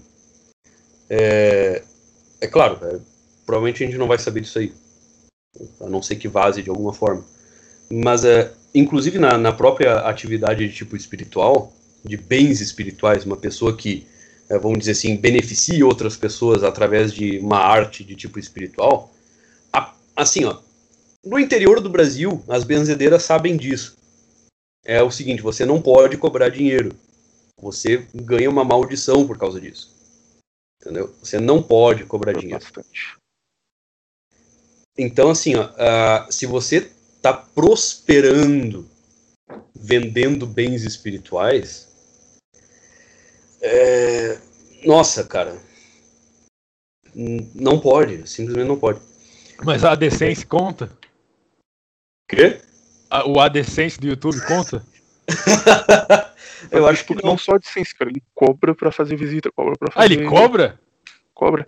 Ah, ele, ele faz limpeza de casa. Se eu falasse é... isso antes, eu já teria certeza que ele é um vigarista. Não, você é vigarista. Se ele faz mesmo, não tem problema. Ele faz limpeza de casa, que você tipo, ele vai na sua casa e vê o que tá de errado lá e coloca um valor mais alto. E faz coisa tipo. Você tem um parente que tá na UTI. Aí você manda o nome do parente e o local que a pessoa tá. E aí ele faz um, um ritual de banimento que a pessoa melhora. Sim. E ele, ele faz, remo ele faz remotamente ou ele vai no lugar? É, esse é, esse é o ponto que eu queria te perguntar também, é, colocatório, que é a grande, o grande debate envolvendo Spooky Houses. Porque Segundo ele, segundo a explicação dele, ele tem o dom de perceber energias, perceber fantasmas, perceber tudo isso. E se, por exemplo, a gente que enxerga as coisas normalmente, olha uma foto e tudo que está naquela foto está no mundo real. Então, se eu tiver uma foto do quarto do viriato, eu vou falar, ah, tem um PC Gamer ali, e o PC Gamer está na vida real, então, tipo, estar lá presencialmente ou tá vendo uma foto no mesmo momento tem diferença. Segundo ele, isso daí, o, a visão que ele tem, o dom que ele tem, também segue esse mesmo princípio. Então, ele consegue, por exemplo, olhar um vídeo de um quarto e falar ali naquele quarto tem um obsessor. Ele consegue olhar uma foto de uma pessoa e falar essa pessoa tá com tal mal. Então, graças a isso, ele consegue fazer limpeza de casa remotamente. Tipo, é a explicação que ele dá. Então, ele cobra para fazer limpeza de casa, só que ele não vai na sua casa. Você filma a sua casa, você vai passar de cômodo em cômodo, e aí ele, pelo computador, ele assiste a filmagem e, tipo, enquanto ele assiste, como ele tem o dom de ver as coisas, ele vê na filmagem, ele faz remotamente uma oração, uma oração budista, para que a casa seja limpa. A explicação que ele dá é essa. A explicação de quem não gosta dele é que ele tá fingindo e tá só querendo ganhar mais é. dinheiro. É, não sei, Rick, parece falso. Você é coroa católico? Não, cara. Você não é, nem coroa nem católico, então. Então seu argumento não vai valer. Coroa católico. Não ser Rick parece falso ou, ou, faz sentido essa parte? Cara, é assim, eu acho que vou decepcionar um pouquinho o Viriato, mas é possível, tá? É, o negócio de você chupa, identificar chupa, um. Viriato. O negócio de você tá identificar. Ele falou que é possível, não falou que o cara tá fazendo. Exatamente. Assim, ó, você identificar a presença de um obsessor num, num, num recinto é, não é nenhum dom, cara. Isso é uma, é uma arte facilmente aprendível. Tá? É, é por determinadas é, evidências visuais, ou uh, se você tiver um material uh, de áudio também, é muito bom, uh, como as pessoas reagem àquele lugar, sabe? Se você tiver uma gravação do lugar, é, é muito bom. As pessoas vivendo ali, vamos dizer, um, um, um estudo de um, um estudo de campo e daí você tem uma gravação das pessoas dentro do lugar uma pessoa que, que consiga identificar certos elementos, ela já vai perceber ali se tem ou não a presença de certos seres sutis. a, então, a forma como o lugar está arrumado. É possível. É assim, a, a disposição dos móveis, é, se tem a presença de determinados elementos, como teia de aranha, que há muito tempo não é tirada, é, a disposição das janelas. Tem lugares que os demônios gostam especialmente de estar. Né? O próprio Feng Shui ele nos explica isso muito, muito claramente. É os lugares de estagnação de, de circulação do Qi, os demônios gostam muito de estar ali. Entende? Até no mundo islâmico é uma coisa que eles fazem antes de entrar na casa propriamente dita. Eles abrem a casa, eles abrem todas as janelas e fazem um rito de purificação. Eles defumam a casa toda para expulsar os jeans. Né? São os Tem uma, um negócio do Feng Shui, cara, que é uma chinesa que é tipo tem dois princípios essenciais que você tem que são tipo a base de tudo, que é primeiro, você não pode dormir com o espelho virado para você, que é uma coisa que atrai energia ruim, e você não pode dormir próximo ou virado para um banheiro. E, e o meu quarto tem as duas coisas.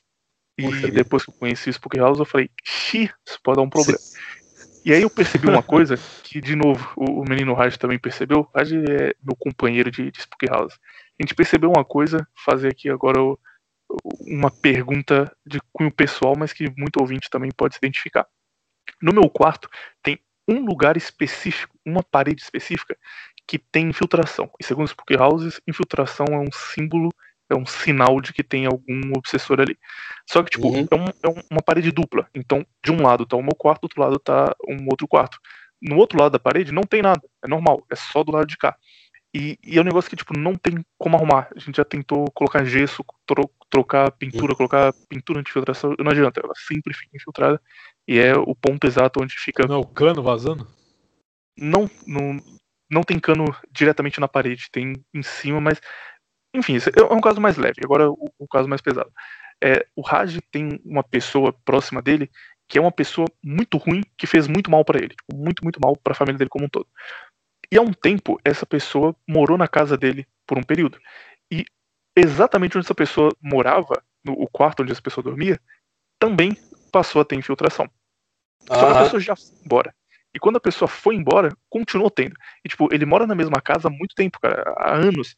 E sempre foi de boa, não teve nenhum problema. E, tipo, nesse quarto passou a ter infiltração, luz queimando e cano vazando, sabe? Coisa, tipo, a casa inteira tá boa, só nesse quarto tudo, eh, fiação elétrica, tudo, tudo começa a dar errado. E, de novo, segundo o Spook House, isso é porque a energia que a pessoa carrega fica ali e não tem muito o que você fazer a não ser limpar a casa. Enfim, faz sentido isso aí também? E a pessoa que está ouvindo e, e tem uma experiência próxima disso, pode ser isso que está acontecendo ou é só acaso? Acontece, sim, isso é mais comum do que, do que o pessoal imagina. O fato do brasileiro dar zero fodas para isso é, é, que dá a maior parte das desgraças para eles. Né? Uh, sim, é, provavelmente o que você tem no quarto é, é algo do tipo. Tá? É, claro, você sempre vai ter algum tipo de explicação física para o que está acontecendo, óbvio. Né? A, a, não ser em casos bem extremos em que tem uma manifestação evidentemente fora da ordem é, comum. Eu não digo fora da ordem natural, isso aí é uma degeneração moderna. É, o natural é que a gente perceba o mundo, o mundo invisível no mundo visível, vamos dizer assim, porque é o mesmo mundo, na verdade. É, então, vamos dizer assim, isso aí que você tem no seu quarto é um sinal, sim. Tá? O que você pode fazer? E o que o Hard também pode fazer, tá? Eu gosto, eu gosto muito de vocês, cara. Então é o seguinte. É, ironicamente, nas lojas de Umbanda, eles têm um negócio que, que funciona, tá? Que é um negócio chamado Saroma. Você vai numa loja de produtos, artigos religiosos e pede por Saroma. É um negócio, é um negócio fumegante. É, não tem um cheiro é, desagradável, mas também não é uma fragrância maravilhosa. É, que serve para você meio que preparar o lugar para ele ser limpo, entendeu? Em, em, todas as tradições espirituais que você tem algum tipo de limpeza, vai estar tá incluído algum tipo de fumaça. Isso, isso tem, tem nexo. Isso tem nexo. Uh, então você passa esse saroma, uh, limpa essa tua parede com anil, só não tinge ela de azul, tá? Mas limpa com anil, borrifa uma água benta ali, funciona, né? Dá uma esfregada de água benta. Uh, e, e, coisas que, de acordo com o Feng Shui, você pode fazer para dar uma melhorada no seu quarto. Tá? coloca uma fontezinha de água e nesse, nesse canto aí, em que está acontecendo essa infiltração, pendura uma planta. Qualquer planta. Pode ser uma samambaia, pode ser uma, uma, uma plantinha que fique frondosa, entendeu? Isso são formas que você tem de, uh, vamos dizer assim, trans, transformar lugares insalubres em lugares saudáveis. Tá? É, é, o que estagnado ali, ele é renovado por fonte de água e pela presença de plantas. Uhum. Eu acho que isso vai ajudar bastante, tanto você quanto o Raj. No caso dessa pessoa eh, desagradável que tá, ficou na casa do Raj, é, isso aí tem cara de. A pessoa levou o demônio para casa. O demônio gostou de ficar ali e ele ficou por ali. Entendeu? É nesse caso específico, é, é, uma pessoa que, tipo, além de ser uma pessoa ruim, que, que faz mal pros outros, é uma pessoa que, tipo, frequenta Kimbanda, essas coisas assim, sabe? tá. E, e ora um pouco mais. Meu, meu, felizmente, não tem isso.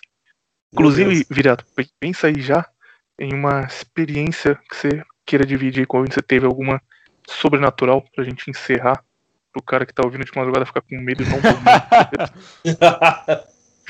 cara, eu, eu não consigo pensar em nada. Eu nunca tive. Tenho duas, cara. Tenho duas, eu guardei pro final pra falar pro, pro Coroca. Tá, de qualquer forma, você fez 30 mil perguntas, deixa eu fazer uma agora. Uma só, hein, é, cara. Tá bom, uma só. Minha cota aqui. Mano, Seguinte, você falou aí bastante dessa questão do saroma e tal. E você me lembrou muita coisa que minha avó fazia, sabe? Questão de sal grosso, questão de. É, colocar coisa atrás de porta, colocar coisa embaixo da cama, sabe? Esse tipo de coisa. Uhum. É, jogar água benta em tudo, na casa inteira. E aí, hum, todo mundo, certo? Menos minha avó, via isso como besteira, entendeu? É coisa de, ah, isso é superstição, isso é bobagem. Não serve pra nada. Certo? Tá. E aí, eu vou dar meio que um salto, que é o seguinte: várias coisas que são, é, de certa forma, reais e até podemos dizer tradicionais, foram meio que cooptadas. Exemplo: a primeira vez que eu falei com o senhor coroa católico, eu tava num servidor no Discord, acho que era do Ret, tava tendo uma lá sobre astrologia. E aí eu, eu comentei o seguinte: que a maioria das pessoas hoje, homens no caso, não acreditam nem um pouco em astrologia porque virou coisa de mulher. Não é verdade? Uhum. E aí eu pergunto: é quantas coisas já não foram cooptadas e que a gente ignora completamente hoje, mas na verdade são reais? Muitas coisas, cara. Muitas e muitas e muitas coisas. É, é essa questão das avós que colocavam coisa uh, atrás da porta uh, e assim por diante. Isso tudo é muito real. Os, os camponeses medievais sabiam dessas coisas. Vamos dizer, é, esse negócio assim de conhecimento, é, conhecimento do mundo oculto que o Spook House tem e assim por diante, era coisa comum, entendeu? É, é, o camponês, vamos dizer, o idiota da aldeia sabia disso. Isso era real para eles, isso era uma, uma coisa muito presente, vamos dizer assim. Por quê? Porque eles tinham uma vivência real do que, que é uma vida humana, porque era uma vida rural, só para começar. Eles tinham um contato real com o mundo o cosmos para eles era uma coisa vivente, era uma coisa diária. Eles não eram intermediados por uma cidade, Eles não eram intermediados por uh, leis que regiam cada aspecto da vida deles. Eles tinham alguns impostos para pagar, eles tinham um senhor para jurar lealdade e, e, deu. O resto da vida deles era, vamos dizer assim, uh, sobreviver, subsistir, uh, viver, conviver com as, as mesmas pessoas pelo resto da vida, porque geralmente eles não saíam do lugar, e ir na missa. E todo, tinha, todo dia tinha missa todo dia começava com missa. Então você percebe que eles estavam perfeitamente colocados numa ordem cósmica. É, o que, que vai acontecendo a partir da modernidade para cá? A vida na cidade vai tirando a perspectiva cósmica da pessoa e vai colocando nela uma perspectiva uh, civil. Né? Então, ao invés do, do súdito, ao invés do fiel, você tem o cidadão. Então a pessoa ela já sai de uma ordem cósmica. Então essas coisas vão começando a se perder, elas vão começando a se deteriorar e elas se transformam em mercadoria em algum aspecto. É, inclusive, a gente percebe isso muito, muito claramente na própria prática do Spook Houses. Ele transformou isso numa mercadoria, entende? Um conhecimento que era uma, uma marca. Coisa, uma marca. Você percebe que era uma coisa de conhecimento geral, todo mundo usava isso para viver, para sobreviver, sabe? Para para não ter que conviver com demônios dentro da casa. E daí, como todo mundo esqueceu, como bem falou o Veriato, o negócio foi cooptado, transformado numa marca. É, pessoas especialmente é, sentimentais com relação a essas coisas. Que tem um. Porque isso dá uma espécie de saudosismo, sabe? Isso dá um, é, uma impressão de algo que nós possuíamos e nós não temos mais, sabe? Dá uma saudade em determinadas pessoas. Outras são um pouco mais duras, são mais endurecidas. Eles dizem, ah, isso aí é bobagem, é, isso é coisa de mulher. Sei que puta que pariu, cara. Isso não é coisa de mulher. Isso é um conhecimento que era um conhecimento humano normal, que qualquer idiota possuía, e que agora se transformou num, num trend, se transformou numa marca. Tem gente ganhando dinheiro com isso há pessoas que colocam todo o seu sentimentalismo nisso aí, como se isso explicasse toda, toda a realidade. Isso é uma degeneração tremenda também. Então vira uma espécie de hobby, vira uma marca, e a coisa se perde totalmente.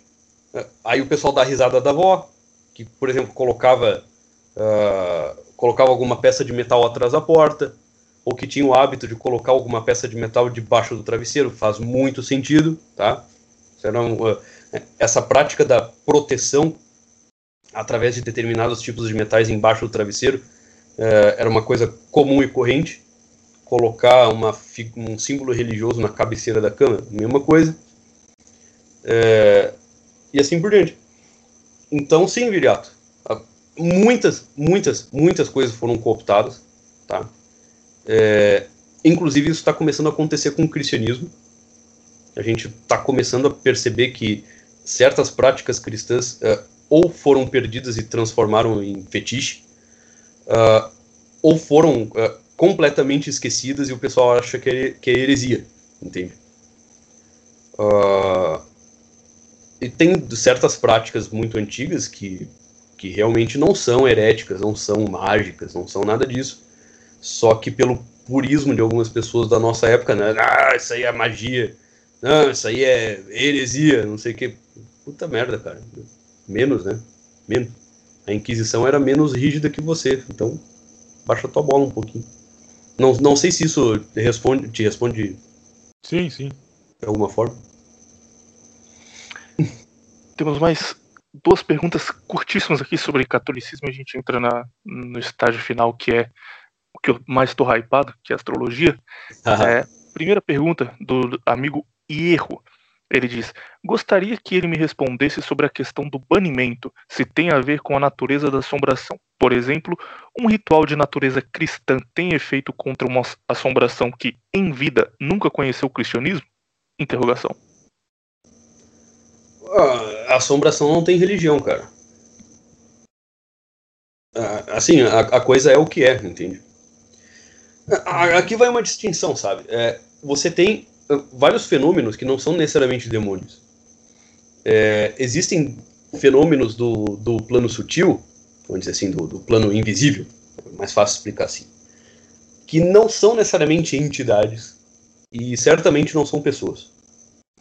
Mas o que a gente chama de psiquismo. Vocês você sabem o que é psiquismo?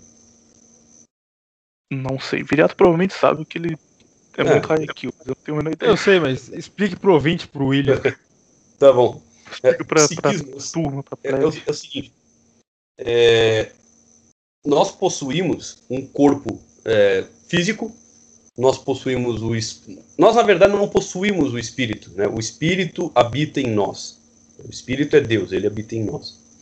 E nós possuímos um corpo anímico, né? não é de anime, é de, é de alma, anima. Né? É, e esse corpo anímico, ele tem certas emanações. É, existe uma junção, uma junção entre o corpo físico e o corpo anímico, que chama psique. Certo?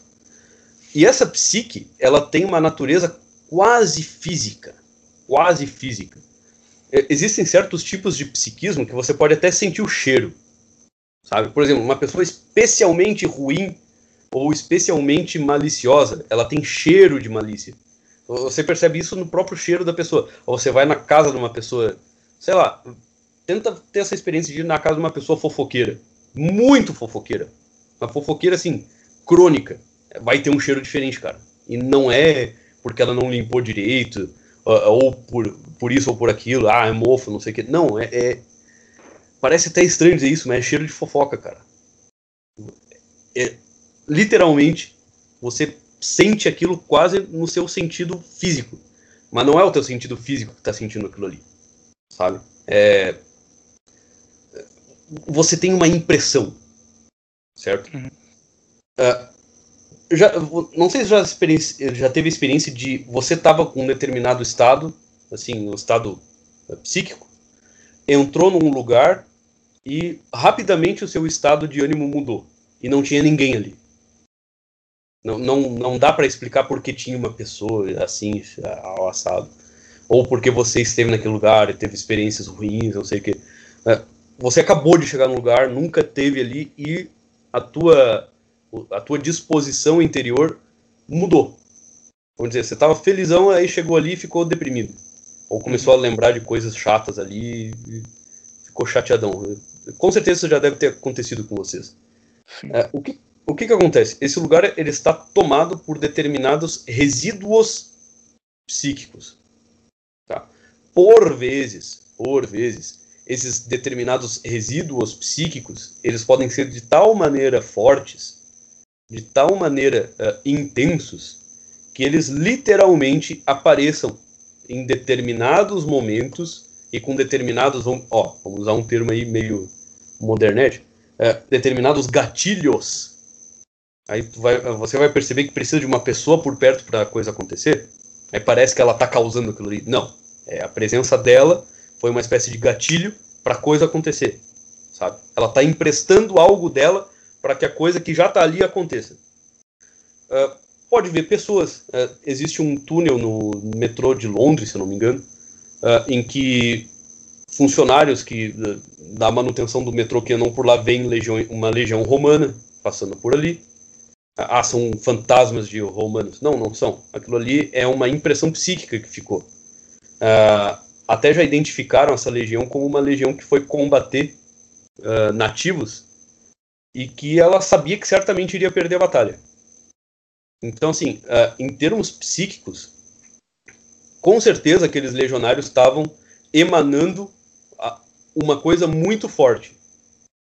Eles estavam tendo uma experiência humana muito intensa ali. Não é que eles estavam morrendo de medo, eu duvido disso. Se eles estivessem morrendo de medo, eles não estariam indo. É, eles estavam indo enfrentar o seu destino como legionários de Roma. É, então aquilo ficou impresso no lugar, vamos dizer. Aquilo, a, aquela impressão ficou ali. E a pessoa, aí uma pessoa que chega ali, ela vê. Ela, ah, é fantasma. Eles estão presos aqui. Não, não é isso.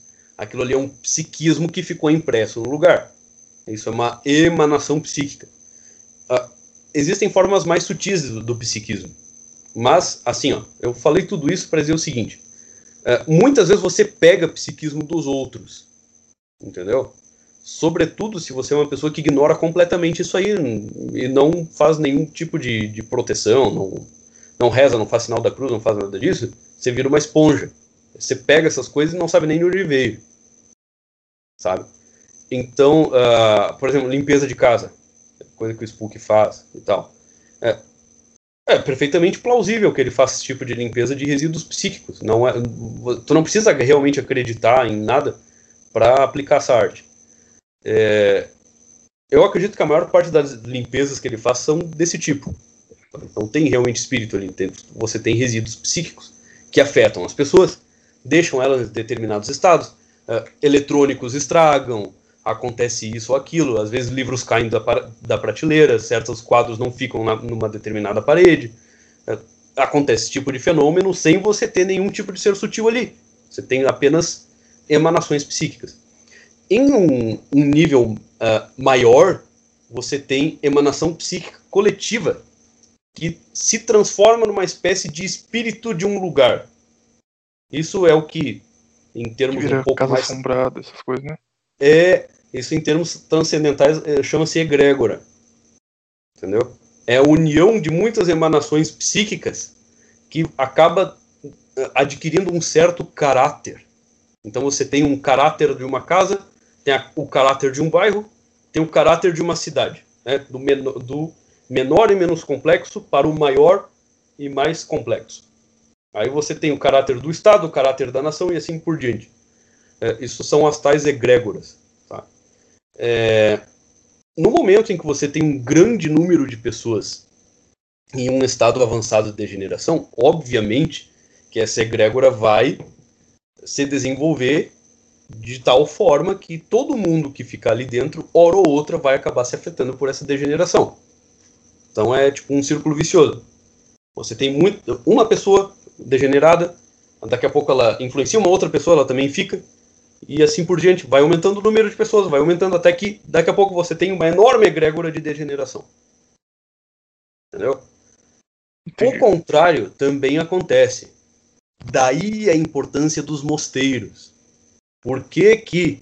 Ah, geralmente o moderno ele olha para o mosteiro e diz, ah, o que que aqueles vagabundos só estão rezando o dia inteiro? Primeiro que eles não dependem de você para estarem ali.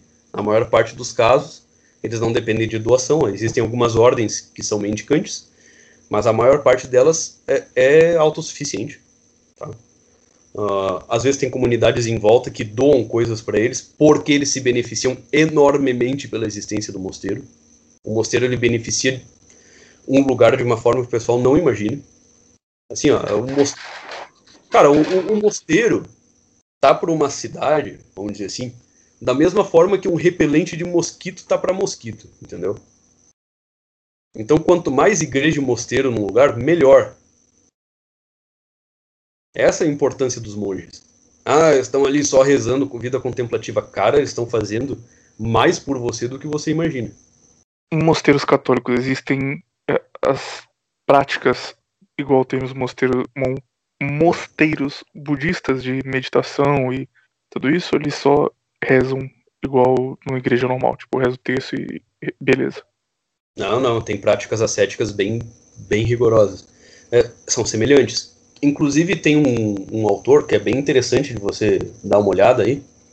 Eu mesmo me, me reaproximei da igreja católica através dele, que eu também, eu era bem avesso ao catolicismo, e eu quase virei várias coisas aí, e eu me reaproximei através dele, Thomas Merton. Né? Não sei se vocês já ouviram falar dele, uh, mas ele é um, um autor assim brutalmente impressionante. E ele conviveu com budistas e taoístas. Tá? E ele encontrou, uh, vamos dizer assim, uma convergência nas práticas. Claro que a finalidade era outra. A profundidade da prática também é outra. Assim, ó, se a gente for fazer uma comparação de práticas ascéticas, eu posso dizer sem, sem medo de errar, tá? A, a cristã é muito rigorosa, sobretudo nas suas formas mais mais é, mais profundas. Por exemplo, a ordem dos cartuchos. Vocês já ouviram falar da ordem dos cartuchos? Sim. Não, o que é? Caralho, o ordem... ouviu tudo, cara. Tá maluco. Cara, é, é, é, muito, é muito bom. É muito bom saber sobre os cartuchos. É uma ordem é realmente extrema em que a pessoa, o sujeito renuncia ao mundo completamente. Ele nunca mais sai do mosteiro, nunca mais vê ninguém. Ele morre ali no mosteiro. Dos cartuchos saíram muitos santos, cara. Mas muitos e muitos. Assim, e a presença de um santo num lugar é mais ou menos como uma pedra pesada caindo num lago. Entendeu? Então a presença dele reverbera esse tipo de onda. E a presença de um sujeito desses afasta praticamente todos os demônios mais poderosos de uma determinada região. Por que isso? Porque a, aquele sujeito, o santo, vamos dizer assim, é, ele encarna em si mesmo a própria religião. Então aqui até vai uma dica para quem quiser ser católico. Não se meta a ler teologia, não se meta a ler Bíblia, você não tem nível para isso, tá? A maior parte das pessoas não aproveita o estudo de teologia. Isso não é para você. A não ser que você seja realmente uma pessoa com vocação intelectual, não se meta a ler teologia, entendeu? Você não vai precisar disso. O que você precisa é ter uma experiência de, de conversão através de uma pessoa real.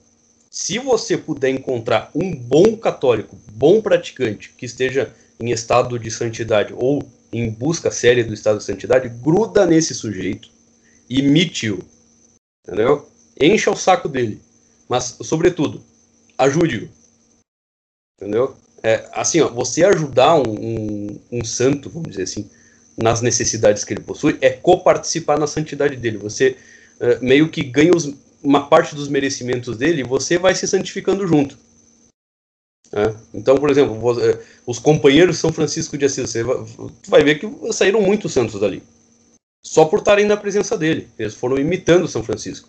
Eh, as ordens monásticas, elas foram fundadas em torno de algum santo que fez alguma regra e as pessoas elas ficavam perto dele para imitá-lo. Religião é assim. Você não aprende religião de livro, você não aprende religião né, de Wikipédia, de PDF, você não aprende religião assim, de teologia. Não aprende, você aprende de pessoa. Tradição espiritual é transmissão direta. É assim, você sentou e aprendeu com um sujeito, que sentou e aprendeu de outro sujeito, e assim por diante. Isso é tradição, traditio. É algo que é trazido, né? ele é carregado, passa de uma pessoa para outra pessoa, de uma pessoa para outra pessoa e assim por diante. Religião não é um troço é, racional e intelectualista num sentido moderno, vamos dizer assim. Uh, o seu intelecto superior participa da sua conversão. Mas a maior parte das pessoas não sabe o que é intelecto superior. Entendeu? Então você não. A maior parte das pessoas não aproveita o estudo de teologia. Mas toda pessoa que quer se converter para a Igreja Católica, toda pessoa que quer ter uma, via, uma via de santidade, ela tem que conhecer um santo. Se você não conhecer um santo vivo, aprenda sobre o santo através de uma biografia não é exatamente o ideal, mas é bom. É melhor que nada. Tá? Ah, o pessoal diz: "Ah, vamos participar da vida da paróquia". Cara, foge das paróquias de uma forma geral. Ah, eu quero muito ajudar na paróquia. Ajuda e sai correndo. Não se envolva. É, cedo ou tarde vai entrar em algum tipo de fofoca. E isso é péssimo para a tua vida espiritual. Gruda em pessoas que realmente praticam aquela religião é, e você vai perceber que você vai melhorar, não tanto pelas suas práticas, mas por estar perto delas. Entendeu? Espiritualmente é assim que a coisa se explica. Uh, e você vai começando a participar de uma egrégora limpa, entendeu? E você vai começando a você mesmo dar uma limpada nas egrégoras em que você começa a habitar. Então é isso que um santo faz, entendeu? É, é muito bom por exemplo, se o Brasil tiver um montão de Santos, o Brasil vai começar a melhorar só por isso. Na verdade, o Brasil só tem como melhorar assim. Uhum. Porque o Brasil está sentado em cima de um, uma cabeça de bode de macumba, cara.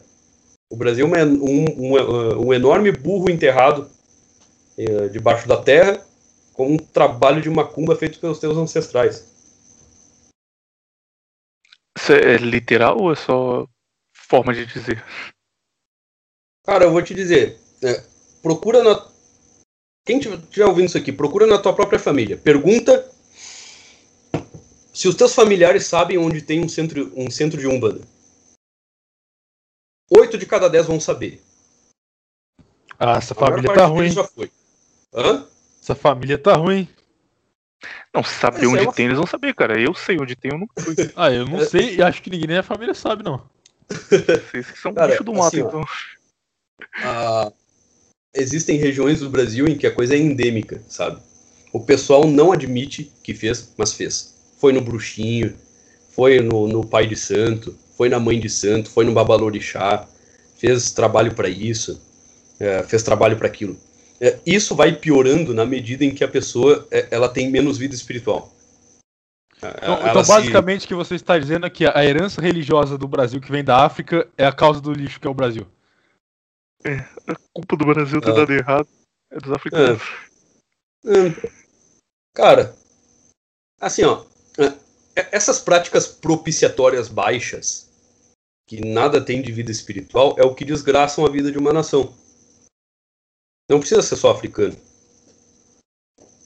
Pode ser indígena, tanto faz. Mas essa parte veio da África. pois é. Pode ser ritual indígena, dá na mesma. O ritual é, espírita o também, que é quase ali. É, enfim. Então, o que, o que acaba acontecendo? Você meio que amaldiçoa o lugar. E enquanto aquilo ali não for resolvido, seja na presença uh, de reais santos no lugar, que só pela presença deles eles já meio que limpam o, o local, é, enquanto isso não se resolve, nada dá certo. Realmente nada dá certo. Quando a gente vê a própria situação da África subsaariana, você, percebe, assim, ó, não importa o que você faça ali, a coisa nunca anda. E daí o pessoal diz, não, é a raça. É, vai ver o que eles praticam espiritualmente, você vai começar a entender por quê. Entendeu? Mas, mas, você não acha que tem uma ligação também com a prática, com a raça? Olha, que a coisa tenha modificado o próprio povo, eu não duvido. Eu não duvido. Porque essas coisas começam a ter uma, uma, uma manifestação física. Agora. Creio que, creio que não, porque o, a parte mais branca do Brasil é o sul do Brasil e a parte onde mais tem um bandista é o sul do Brasil também. É incrível. Na verdade, não, na verdade, macumba e, na verdade, e, o estado que mais. Não, o segundo estado que mais tem é o Rio Grande do Sul, mas o primeiro é Bahia, do mesmo jeito. Não, não vale, né? Não, então, ué, você está, você está falando que é o que mais tem, você falou errado. A região, a região que mais tem é o sul do Brasil. O resto é. do Nordeste é católico. Bahia, cara, Bahia é verdade, mas o resto do Nordeste é Grande do Sul é, um, é uma tristeza, cara. Rio Grande é, é, é, é um dos Todo sulista que eu conheci era macumbeiro, cara. Ou tinha família macumbeiro. Eu não conheci alguém sulista que falasse, ah, eu nunca visitei um centro de Umbanda. Tipo, é muito, muito grande mesmo. E a maioria é branco. Até o, o Ratão tava falando no podcast com o como lá é um, é um buraco de comunismo. É por isso aí. É por isso aí, cara. É uma tragédia. Horrível. Horrível, horrível. Não, não, não sei se ficou claro. Então, é, esse é o psiquismo. E uhum. muitas das coisas que vão acontecer são oriundas do psiquismo. O psiquismo pode até causar doenças. Entendi. Por você, você fala muito bem, cara. Tá, explicação nota 10. Aqui. Só pra, só pra dar um, só pra dar um exemplo desse negócio da, da manifestação da religião na nação, é, vocês conhecem mais ou menos a Guerra Civil da Libéria? Sim. Na, na Guerra Civil da Libéria, só, só, é coisa rápida, tinha um cara que chamava General Butt Naked. Pesquisem aí, vocês vão achar o cara. Esse é, literalmente era o título do cara. General Butt Naked. General Bunda Pelada. Ah, o, Gen, o General Butt Naked, ele é. Hoje ele é pastor. Só que na época que ele era um general, ele era um, um, war, ele era um warlord na Sibéria. Ele não só participou de vários rituais de sacrifício, como ele inúmeras vezes. Ele perdeu a conta de quantas vezes ele sacrificou crianças e comeu o coração delas em cerimônia. Ele acreditava que ele seria imune à bala se ele fizesse isso. Exato. Ele acreditava que ele, ele iria se tornar cada vez mais próximo de imortal cada coração de criança que ele comia.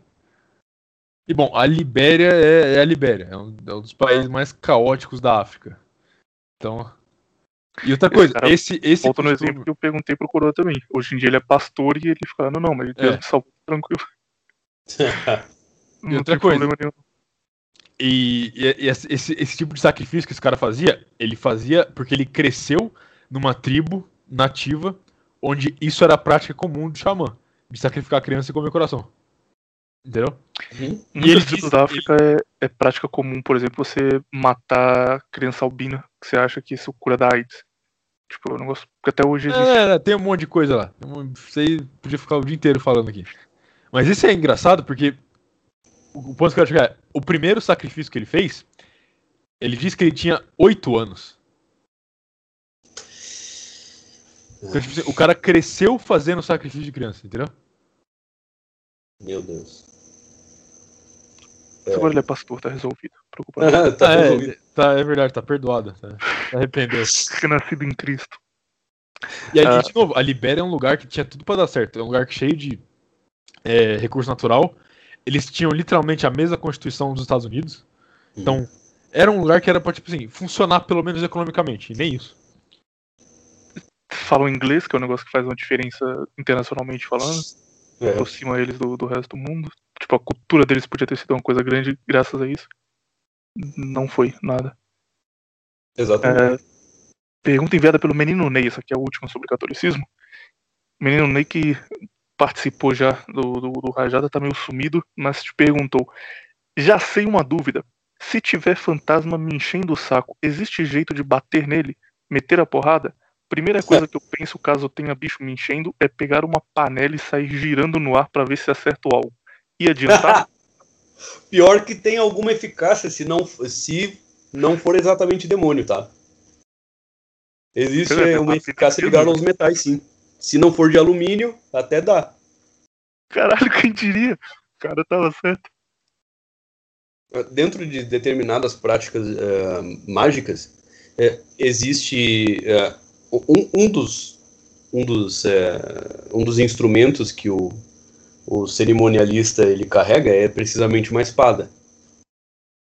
Mas não precisa ser uma espada, pode ser uma lança, pode ser um pedaço de pau com com um pedaço de, de, de ferro na ponta, tanto faz. É, é, o ideal que seja uma espada, que ela seja consagrada nas práticas e ali por diante. Mas assim, a, a coisa dos seres sutis que não são exatamente demônios? É, é, isso aí é um, é um erro do pessoal que não faz, nunca teve contato com esse meio. É, isso é, é, até uma coisa que o Spook ele fala que é verdade, é, que nem, nem tudo é demônio. A maior parte é bom que você acha que é, tá? Mas nem tudo é. Porque na criação de Deus, quando ele criou os anjos, uh, ele também criou uma miríade de seres sutis. Tá? Popularmente, em várias culturas se conhece eles por vários nomes. Ah, é o troll, é o leprechaun, é o duende, assim por diante. É, eles são seres sutis. Por vezes eles são visíveis. Em determinados ambientes, antigamente, eles se faziam visíveis, até se faziam ser cultuados. É, não é uma coisa lícita cultuar eles de qualquer forma, porque eles não estão interessados uh, no bem-estar do ser humano, de uma forma geral. Estão interessados em te ferrar. Eles não gostam de você. A maior parte deles, quando houve a, a queda de uma terça parte dos anjos, ficou do lado dos anjos caídos. Então eles foram castigados. E o destino eterno deles está selado, até porque eles são seres eternos. Você não tem como realmente matar um deles. Eles são eternos. Não tem como matar. Uh, por isso, por exemplo, que a reencarnação é uma coisa meio impossível. Porque os, os níveis uh, sutis espirituais são, por definição, níveis que uh, coparticipam da natureza eterna. Então não tem como um sujeito meio que virar um demônio ou um ser sutil inferior e depois voltar como ser humano uma criatura corpórea.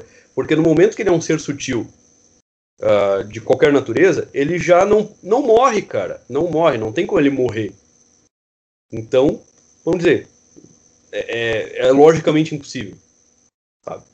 Existem outros detalhes a respeito da reencarnação ser impossível, mas isso aí é, é, é, é outro assunto. Uh, mas assim, se não for um demônio, tu é meio que pode dar porrada, entendeu? Não que isso vá tirar ele dali. Tem cada ser sutil ele tem um, um, um, um método bem próprio de tirar ele dali. E também tem um método próprio de colocar ele ali. Dificilmente um ser sutil uh, vai entrar num lugar aleatoriamente. Geralmente ele vai ser colocado ali de alguma forma. Por exemplo, é, a maior parte do que chama poltergeist. Eu não. Pelo que eu sei, pelo, pelo que eu sei a respeito de demônios, aquilo ali não é demônio. É um ser sutil que tá te enchendo o saco. Vamos dizer, é um gremlin invisível. Sabe? Atira as coisas de um lado pro outro. Tem até um caso lá de uma menina do Rio Grande do Sul, uh, vários anos atrás, que ela deitava na cama, a cama começava a se mexer, aquilo lá era real, sabe? Não era charlatanismo. Ah, aí dos parapsicólogos, é ela que está causando, não sei o que. Não, cara, aquilo ali é um ser sutil. Ele brincava com ela. Não que ele gostasse dela, ele estava trolando, estava zoando ela, sabe? Tava desgraçando a cabeça dela e a cabeça de todo mundo que vivia ali. Uh, então, geralmente você chama eles para dentro da tua casa. Tem essas Wicca idiota que ficam chamando doente pra, duende para dentro de casa, nem sabem o que estão fazendo. Geralmente esses seres sutis vão chamar demônios, porque eles são amigos do demônio. Entendeu? Eles vão começar a te desgraçar, eles vão começar a te deixar louco. Isso é o que eles acabam fazendo. A maior parte deles te deixa louco. Eles começam a te afetar, a, a te afetar mentalmente. Eles começam a te afetar psiquicamente. Você termina louco. Dá uma olhada como é que termina esses Wicca aí, você vai ver. É, ah, Leprechaun.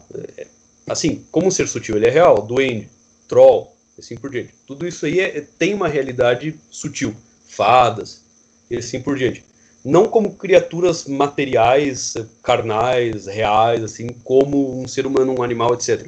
Mas como seres sutis, sim. E isso, uh, as populações europeias sabiam, cara. Mesmo sendo católicos. Não exclui. Porque são duas coisas diferentes. Uh, desculpa, tu vai falar alguma coisa, Viriato? Não, não. Ah, tá.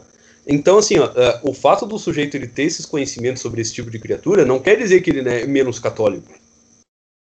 Entendeu? São, são dois níveis de vivência que são diferentes. O católico ele está buscando uma vida espiritual. Já o, o, o, sujeito que ele sabe dessas coisas, ele pode saber de tudo isso, ele pode ter artes a respeito disso, ele pode ter muito conhecimento e ser um cadáver espiritual. Assim como uma pessoa pode passar a vida toda ignorando isso aí e ser um santo. Sabe? Então as coisas não estão em níveis iguais. Hum. Enfim, não, não sei se isso eh, responde a pergunta ali do, do ouvinte, mas se for um ser sutil, ele vai ter que fazer algum tipo de coisa específica. Uh, vamos supor, é um duende. Assim, para um duende ter entrado na tua casa, tu tem que ter dado algum tipo de oferenda de comida durante um certo período de tempo e ter chamado ele de forma consciente para dentro da tua casa. Pode ser que alguém da tua família tenha feito isso. Eu já ouvi casos em que a irmãzinha retardada do cara viu no Twitter como é que fazia isso aí. Infelizmente, esse tipo de coisa aparece às vezes em Twitter da vida. E Viu daí a retardada chamou pra dentro de casa. Hã? Viu no X. Sim. Sim. É, oferenda de comida, e daí tu tem que chegar um certo tipo, eu não vou falar, tá? Mas é um certo tipo de lugar, você chega ali, fala umas determinadas palavras e vai chamando ele, vai chamando ele, vai chamando ele, daqui a pouco começa a acontecer coisas dentro da tua casa. Aí você sabe que ele tá ali. Só que ele não vai sair dali facilmente. Tem um jeito de tirar ele dali. Que é um pouco semelhante ao jeito como ele entrou. E às vezes tem que envolver um exorcista ali, sabe? Às vezes ele não sai de bom grado, às vezes acaba ferindo pessoas, e assim vai. Cara, quando eu era adolescente, eu namorava uma, uma mulher que ela era Wicca. E acontecia coisa na casa dela, coisa ruim, só que ela achava legal porque ela via os seres como seres bons.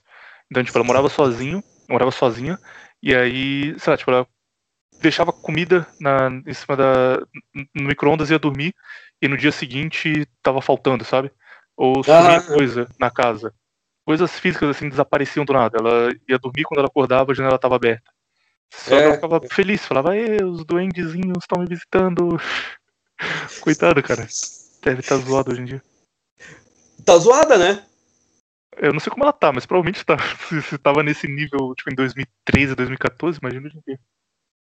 Só que ela era Wicca ter... sério, tipo, ela realmente praticava, ia naquela reunião dançar em volta da fogueira, fazia tudo a sério.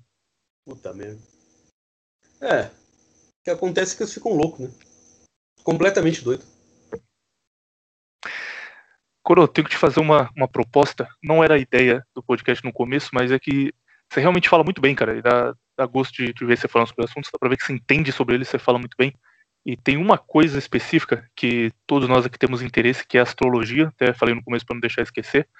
Mas o que você acha de a gente fazer um programa específico sobre astrologia daqui a um tempo? Daqui a, tipo, sei lá, um mês, um mês e meio, a gente vê o, o calendário aí. Tenho certeza que muita gente vai fazer perguntas sobre esse daqui. A gente pode fazer daqui a um tempo abrindo com essas perguntas, respondendo as principais e, e focar em astrologia, porque é um negócio longo. Eu não queria fazer hoje, tipo, 30 minutos correndo, sabe? É melhor fazer um tão uhum. longo quanto foi esse, de 3 horas, mais a fundo. Você tá afim? Claro, vai ser uma honra, cara. Agora, janeiro e fevereiro, vai ser bem tranquilo pra mim. Ah, que bom, cara. Então a gente faz um parte 2 sobre astrologia. Realmente gostei demais de falar com você, foi muito bom. Viriato, você pensou numa, numa coisa assustadora que aconteceu com você para deixar a turma com medo ou você não tem nada mesmo? Não, cara, não consigo pensar em nada, nunca tive isso. Eu tive, aliás, eu trolei um amigo meu uma vez. Eu falei pra ele, a gente tava jogando, não sei se você vai lembrar, Fatal Frame no Play 2. Porra, ah, você lembra desse jogo? Esse jogo era muito, muito, dava um puta cagaço. Aí. Muito da hora. Aí, é um jogo de terror japonês, pra você que, tá, você que é jovem não sabe, é um jogo de terror japonês que você tem como arma uma câmera, então você tem que ficar tirando foto dos fantasmas e você não consegue fazer nada, você não consegue atirar neles. É, você tem que correr e tirar foto. Vê o fantasma, você saca a câmera, toma susto, aperta o X na sorte pra tirar foto e tenta. E esse que é o pior, porque tipo assim, você, ia tirar foto e a, a câmera aproximava do bicho, você tomava mais susto ainda. Mas enfim. Aí é, eu jogava com esse meu amigo já tem uns 10 anos, 11 anos por aí. E aí tinha uma parte do jogo que tinha um açougueiro, que ele aparecia num corredor de madeira, que eu me lembro. E meu amigo se cagava, ele pulava, saía correndo, ele começava a chorar. E eu dava risada, certo? Aí um dia a gente tava num. Tinha saído, eu não, eu não lembro, eu tava acho que num parquinho, não lembro. Aí eu saí correndo, fingindo. Tipo, eu tava sozinho num lugar e ele tava em outro. Né? Aí eu saí correndo em direção e falei, é, fulano, fulano, eu vi o açougueiro ali, eu vi o açougueiro ali, vamos embora. Ele começou a chorar. Filho da puta, hein, cara? Tá louco. ele começou a chorar desesperado e sumiu, saiu correndo. E a mãe dele tava ali perto, perguntou o que tá acontecendo. Eu falei, ah, não sei. Ele começou a chorar e saiu correndo. Vai perguntar pra ele, foi embora. Caralho, cara. Não, não, não condeno. Você, você vai pagar por isso um Mas enfim, nunca tive nada, nada sei lá, coisa pequena, sabe? Uma vez você tá atravessando a rua e o, a, o poste da luz que nunca pisca, ele pisca, entendeu? Uhum. É, não é o seu perfil, não, virado, nem, nem te preocupe. Tive duas já, Coro. Queria que você explicasse elas pra gente e para encerrar, você vai contar uma experiência que você teve pro, pro ouvinte cético ficar questionando. As duas que eu tive, é. fala tipo, as duas coisas são inexplicáveis e mesmo assim eu não consigo acreditar só porque eu fico tentando racionalizar, mas vamos lá. A primeira delas aconteceu há pouco tempo, na época que o Menefrego saiu do ar a primeira vez que estava com problema. E, e, tipo, eu tava com um monte de problema ao mesmo tempo, um monte de problemas de o canal saindo do ar, problema no emprego, relacionamento, tava tudo zoado, tava, a vida, minha vida tava toda fodida. E tinha um cara que eu conheci no ensino médio, que a gente chamava ele de pastor, zoando ele, porque ele ia pra igreja. Esse cara é evangélico, não é católico não ele ia pra igreja, tipo, ficava convidando a turma, então falava, ah, cara, você tá perdendo tempo, pastor. Eu nunca mais falei com esse cara, cara. Tipo, fazia uns oito anos que eu não falava com esse cara. E aí, enquanto eu tava nesse momento horrível, um dia específico eu tava muito mal, muito mal. E aí, tipo, eu nem consegui trabalhar, eu saí do trabalho e fui pra casa, porque eu não, não conseguia, minha cabeça tava zoada. E quando eu cheguei em casa, esse cara me ligou. E aí eu atendi e falei, e aí, cara, quem é quem tá falando? Porque era um número que eu não conhecia. E aí ele falou: Ah, você lembra de mim? A gente estudou junto. Eu precisava falar com você. Eu peguei seu número aqui com tal pessoa, tal. Tudo bem? Eu, tá tudo bem. Por que você me ligou? Porque eu achei que ele ia chamar pra alguma coisa, algum negócio assim. Entendi. E a gente nem era amigo, era só um cara que era da minha sala. E aí ele me disse: Porque hoje à tarde Deus me disse que você precisava de ajuda e falou para eu te procurar.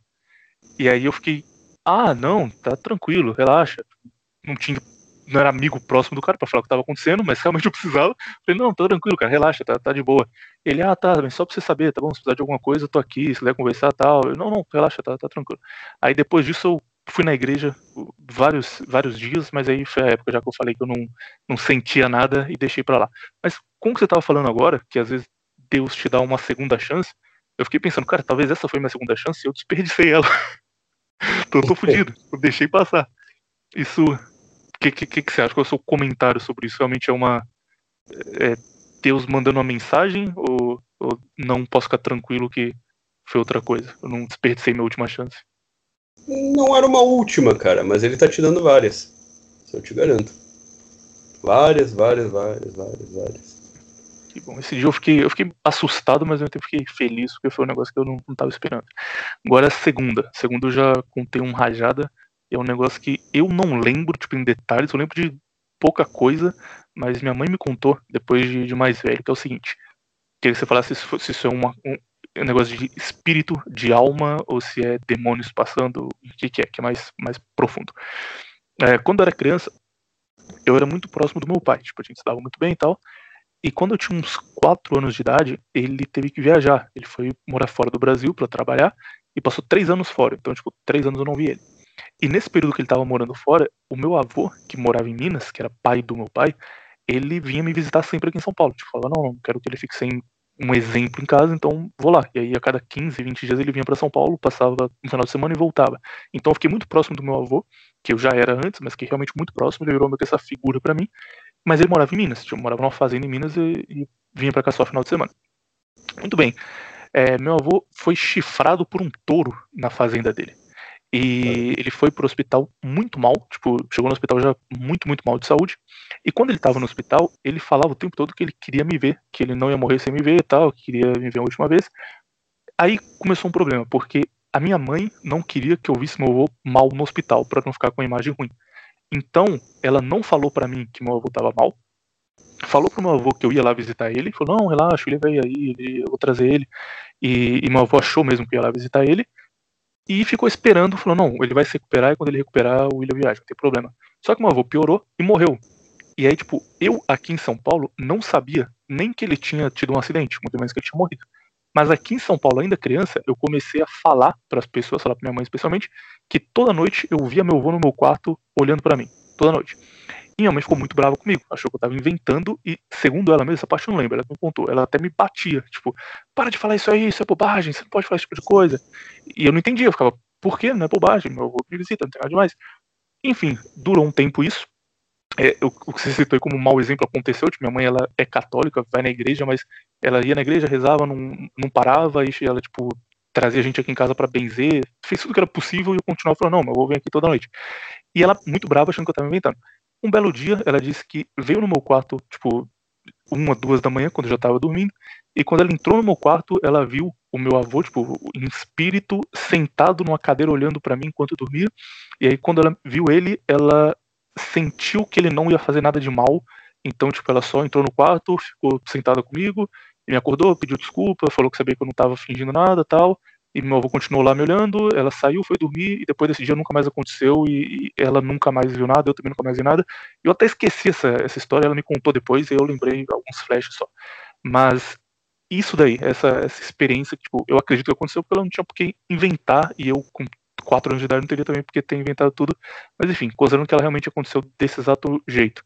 Isso é espírito? Ou é, ou é demônio se passando por alguém que morreu? Tem alguma explicação é, espiritual pro que aconteceu?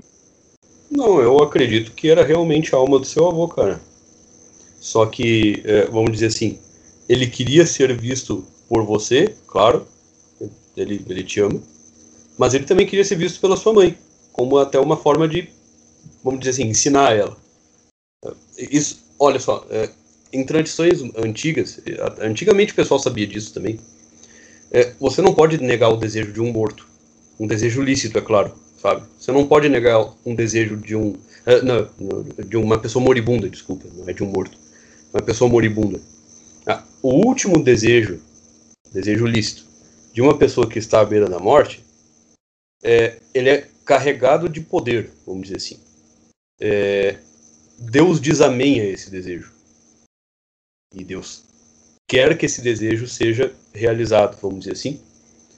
Uh, só que o fato do desejo do seu avô não ter sido uh, realizado por conta da ação da sua mãe não quer dizer que ele não seria realizado de alguma outra forma. Então Deus concedeu para ele o que ele pediu, uh, deu a ele a graça extraordinária de te ver Mas eu acredito que o seu avô também queria ser visto pela sua mãe, para que ela lembrasse disso. Eu, eu imagino que isso meio que deve atormentar ela um pouquinho. O fato dela ter negado esse tipo, desejo. Meu avô ele era muito católico, muito, muito, muito católico. Ele era de uma comunidade do interior de Minas, mas era tipo aquela comunidade que tem 30 pessoas e todos eles se veem todo dia para rezar junto e ir na igreja e tal. Então, para ele é um negócio muito sério. E a minha família aqui de São Paulo era mais ou menos, sabe? Tipo, uma vez por ano em Aparecida. E aí, depois disso, minha mãe meio que se converteu graças a isso. Ela começou a ir direto na missa e tal, e, e no fim teve um, um, bom final. E foi isso que fez ela passar a acreditar de verdade. Olha só. Talvez. Talvez seja é. isso. Faltou eu só. Eu continuei não acreditando, não adiantou nada. Ah, tem tempo ainda. Tem tempo. Eu acho que a coisa tá acontecendo contigo, William. Só, só que a tua a, a forma como você sente a vida espiritual não é igual à forma como muitas pessoas têm a vivência espiritual. Você não é você não é um tipo, vamos dizer assim, que que tem sensibilidade para essas coisas, nem, nem o viriato, tá? É, existem pessoas que são naturalmente sensíveis e há outras pessoas que não são sensíveis por esta via, entendeu? A, a conversão delas se dá por outras vias. Eu acredito que a tua conversão, uh, William, vai, vai, se dar muito mais pela via da, da ação, entende? Uh, assim como aconteceu comigo, na verdade. Como é que foi a minha conversão? É bem rapidão que eu vou dizer aí. É, Não, eu dei uma livro, pode falar. É, eu dei tipo uma última chance para a Igreja Católica antes de eu definitivamente me tornar um muçulmano ou um taoísta. Eu, eu disse para mim mesmo, nossa, eu nunca dei uma chance para a Igreja Católica, por que, que eu não vou fazer isso? Então eu, eu me desafiei a fingir por um ano que eu era católico. A realmente mergulhar naquilo ali e, sus, e suspender toda a minha descrença. A aplicar a medida que eu apliquei para outras tradições à Igreja Católica. Porque geralmente o pessoal não faz isso, né?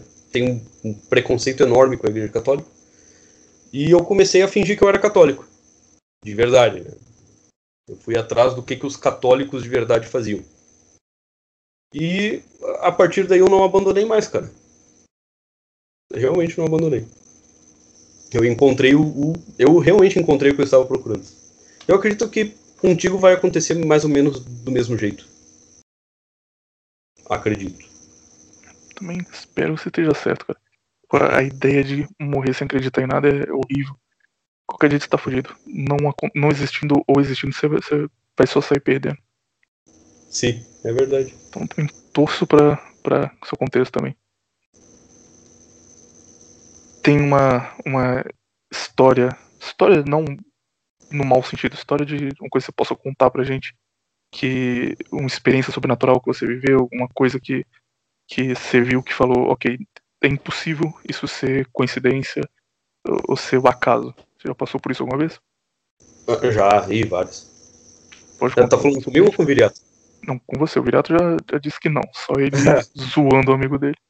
Tá, legal. Esse é caso que já passou. Ah, antes de eu responder isso aí, deixa eu, eu aliviar o teu coração aí, que, que tá contrito desde a infância. É, você vai encontrar o teu cachorro lá no paraíso, tá? Então. Sério? Sério, cara. O padre falou que eu não ia, não, cara. Aí não sei. de, deixa eu explicar aí para vocês, porque até era uma coisa que eu estava explicando para uns amigos católicos o, do Piocast, que eu participo também. Uhum. É, eu tô lá no Piocast, tá? Então tem um programa que eu participo. É, que é o seguinte: é, quando Deus criou a, a, as coisas da ordem criada, ou seja, o mundo, assim por diante, ele criou todas as coisas ao mesmo tempo dentro da mente dele. Não quer dizer que todas as coisas apareceram ao mesmo tempo no tempo da criação. É, é há uma sucessão para uh, as criaturas aparecerem e desaparecerem, entre aspas, uh, do mundo físico, vamos dizer assim. O que, que isso quer dizer? Quando Deus cria alguma coisa, ele não pode descriar. Uh, ele, quando Deus tira algo do nada conceitual e mistura, vamos dizer assim, com a sua própria essência, não tem como essa coisa não existir mais. Entende? Então não tem como o seu cachorro não existir mais. Isso é impossível. Uh, isso não quer dizer que ele possua alma imortal. São duas coisas bem diferentes. Os animais possuem alma. O padre lá te falou errado. Pa animais possuem alma. A explicação alma. que ele me deu foi exatamente essa. Ele disse que o, o céu, o paraíso, é só para as nossas almas, nosso corpo não vai. E animal não tem alma, então não, não vão para lá. não, animal tem alma sim. Ele só não tem alma imortal. É diferente. Ele não participa. Uh da liberdade de Deus. É, o próprio ser humano ele coparticipa da liberdade de Deus, ele não é livre. O ser humano não é exatamente livre. O pessoal entende muito mal o negócio do livre-arbítrio também. É, não é que eu sou um calvinista. Enfim, né, o pessoal não, não entende muito disso aí. Uh, o seu cachorro, como criatura de Deus, ele não pode não existir mais, entendeu? Não é assim, ele apareceu uma hora e daqui a pouco, puf, né? ele voltou para o nada, porque o nada não existe. O nada é só um conceito na mente de Deus. Então quer dizer assim, a forma ideal do seu cachorro está, está com Deus. E você vai encontrar o seu cachorro no paraíso, cara. É este cachorro específico.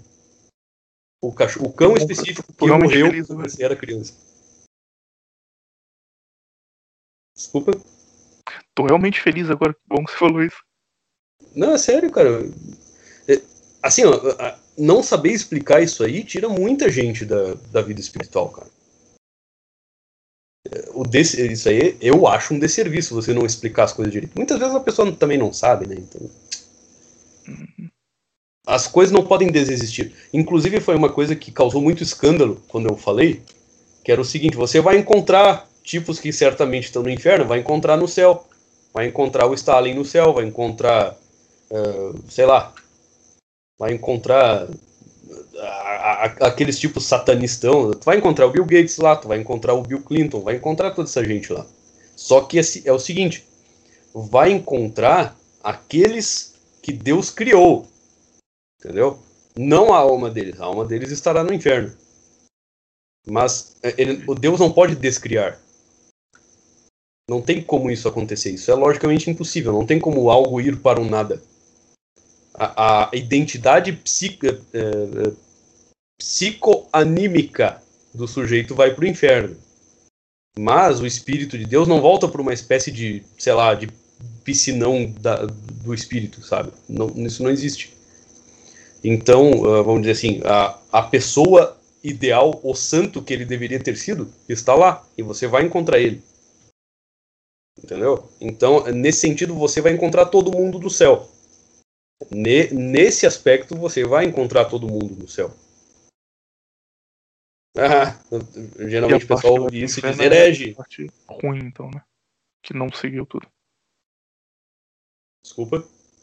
E a parte que vai pro inferno é a parte ruim daquela pessoa. É, vamos dizer, a se a sua consciência tá com essa parte, a sua consciência vai junto.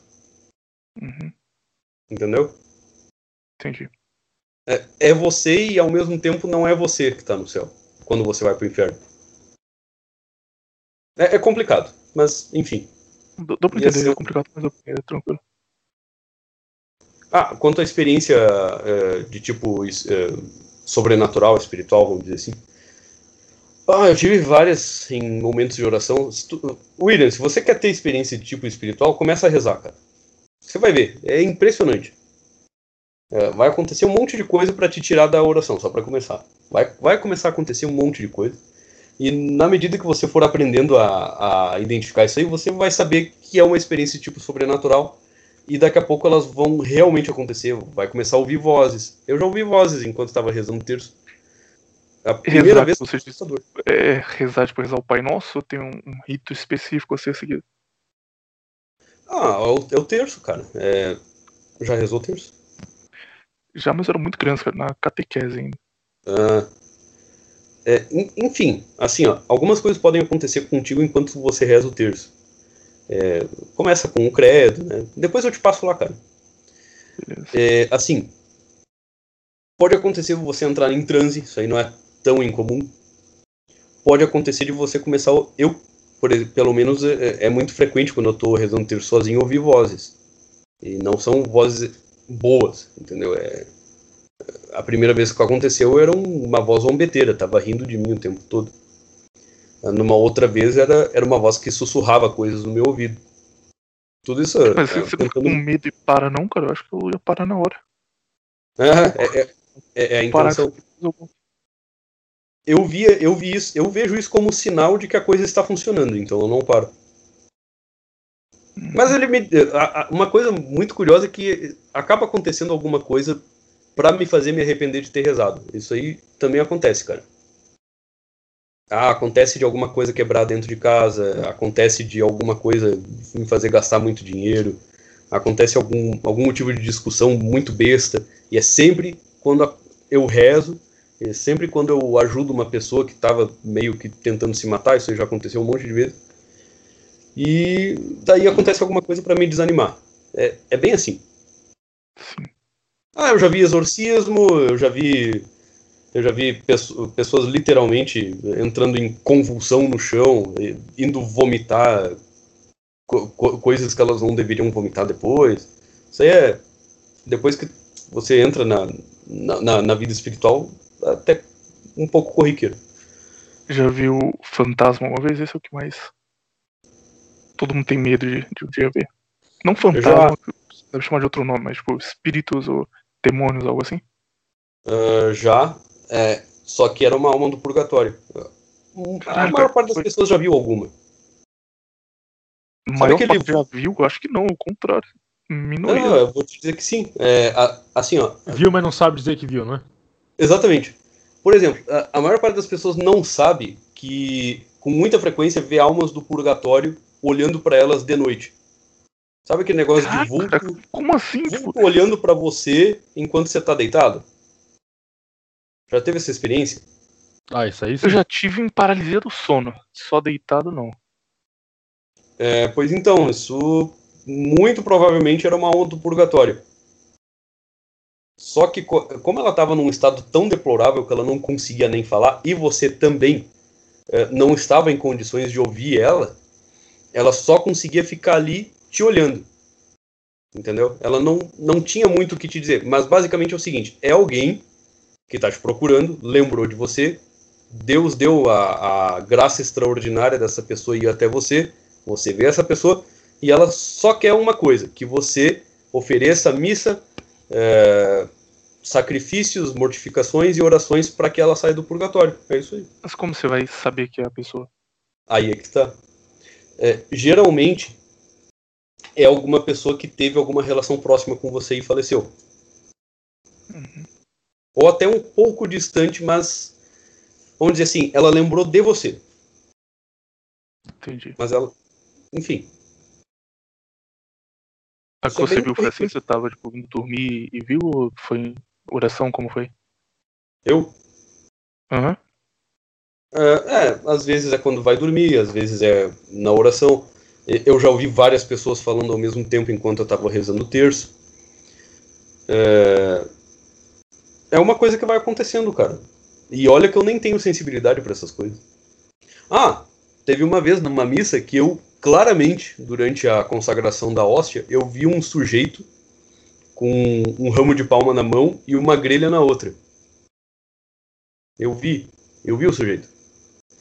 Uh, e ele não parecia realmente fazer parte da, da, daquele ambiente, porque ele parecia tipo um outro padre, assim, sabe? Eu vi ele. E daí eu, bom, cutuquei minha esposa, ela tava junto. Tá, tá vendo o sujeito ali? Tá com uma grelha na mão. Ela, hã? Não viu nada. Uh, depois eu fui procurar saber quem era esse tal desse sujeito. Acabei sabendo que esse sujeito era ninguém mais, ninguém menos que São Lourenço Mártir. É, então, vamos dizer assim, de relance, por uma questão de segundos, eu vi claramente aquilo. Eu vi uh, um santo dentro da missa de forma invisível é o que acontece numa missa. Então eu tive, vamos dizer, Deus permitiu que eu visse ele. Então essa foi uma outra experiência. Eu, tem um cético com as coisas que se eu visse isso, eu ia achar que eu tô ficando maluco, tenho certeza. Tipo, é a primeira coisa. Um, um outro exemplo que eu lembrei agora também, mas é uma coisa mais física. O, o Raj ele é pagão, então por isso já sabemos que ele vai pro inferno direto. Mas, apesar disso, ele me contou um tempo que toda noite quando ele ia dormir, Tipo, enquanto ele tava tentando dormir, ele sentia como se fossem três dedos passando pelas costas dele, tipo, do, começando no pescoço, indo até a espinha. E, e, não importava a posição que ele tivesse na cama, se ele tivesse, tipo, com as costas viradas pro colchão, não importava. Toda noite ele sentia isso e, e, depois de um tempo parou. Tipo, durou um tempo e depois parou. E aí a gente não sabe o que, que era também. Falou, você deve ser é, alguma coisa muscular, deixa pra lá. E foi resolvido. Nesse nível de, tipo, você sentir fisicamente alguma coisa pode acontecer também? Pode ser uma coisa espiritual? Pode. Ah, inclusive, nesse caso, eu acho que era. Mas o que poderia eu ser que estava pulinando ele? Uh, provavelmente um demônio, cara. Caralho, viu? Isso que dá ser pagão. Falei pra aquele vagabundo. não, isso até se ele não fosse. Isso aí é mais corriqueiro que o pessoal imagina. Vez pra ele ter sumido do nada, ele fez alguma coisa ou não? Demônio só cansou e falou, ah, vou embora.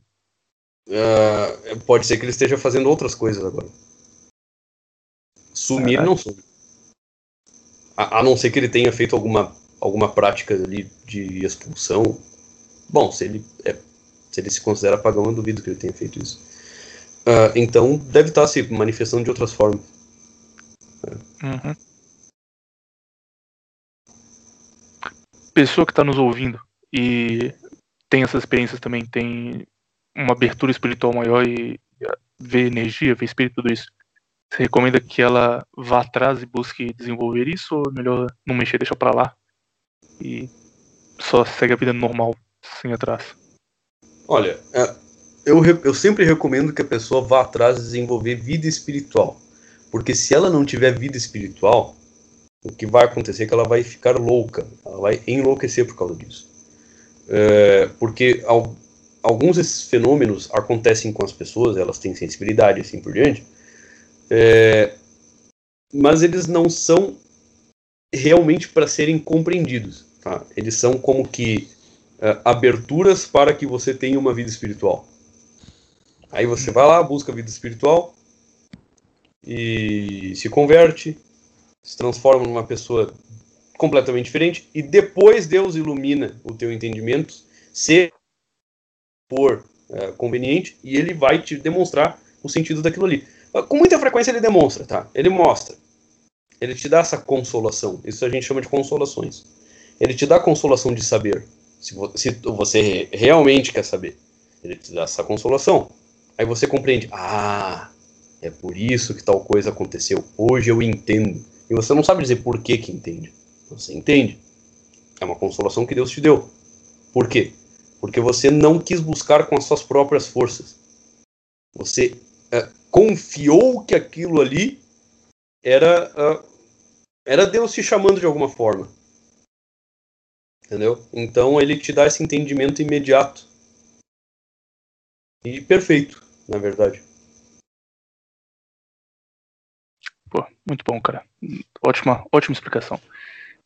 Coroa, por favor, queria que você falasse com, com ouvinte agora, com um cara que dedicou 3 horas e 20 a nos ouvir, tempo livre, como disse o Hernani, quiser dar uma, uma mensagem, quiser falar alguma coisa pro novo ano, se você quiser. E também, por favor, faça uma propaganda de qualquer coisa que você esteja envolvido aí, o Pillcast, quiser falar sobre ele, ou se tiver um podcast próprio. Quem gostou de ouvir você falando e quer conhecer mais sobre você, quer ter contato com você, como te encontra, tudo isso daí, cara. Tempo livre, do jeito que o ouvinte gosta. Tá legal. Primeiro tudo, fiquei muito honrado com o convite aí, de verdade. Eu admiro vocês pra caramba, nunca vou dizer isso o suficiente. E, inclusive, deixa eu, eu dizer por que eu faço isso tanto.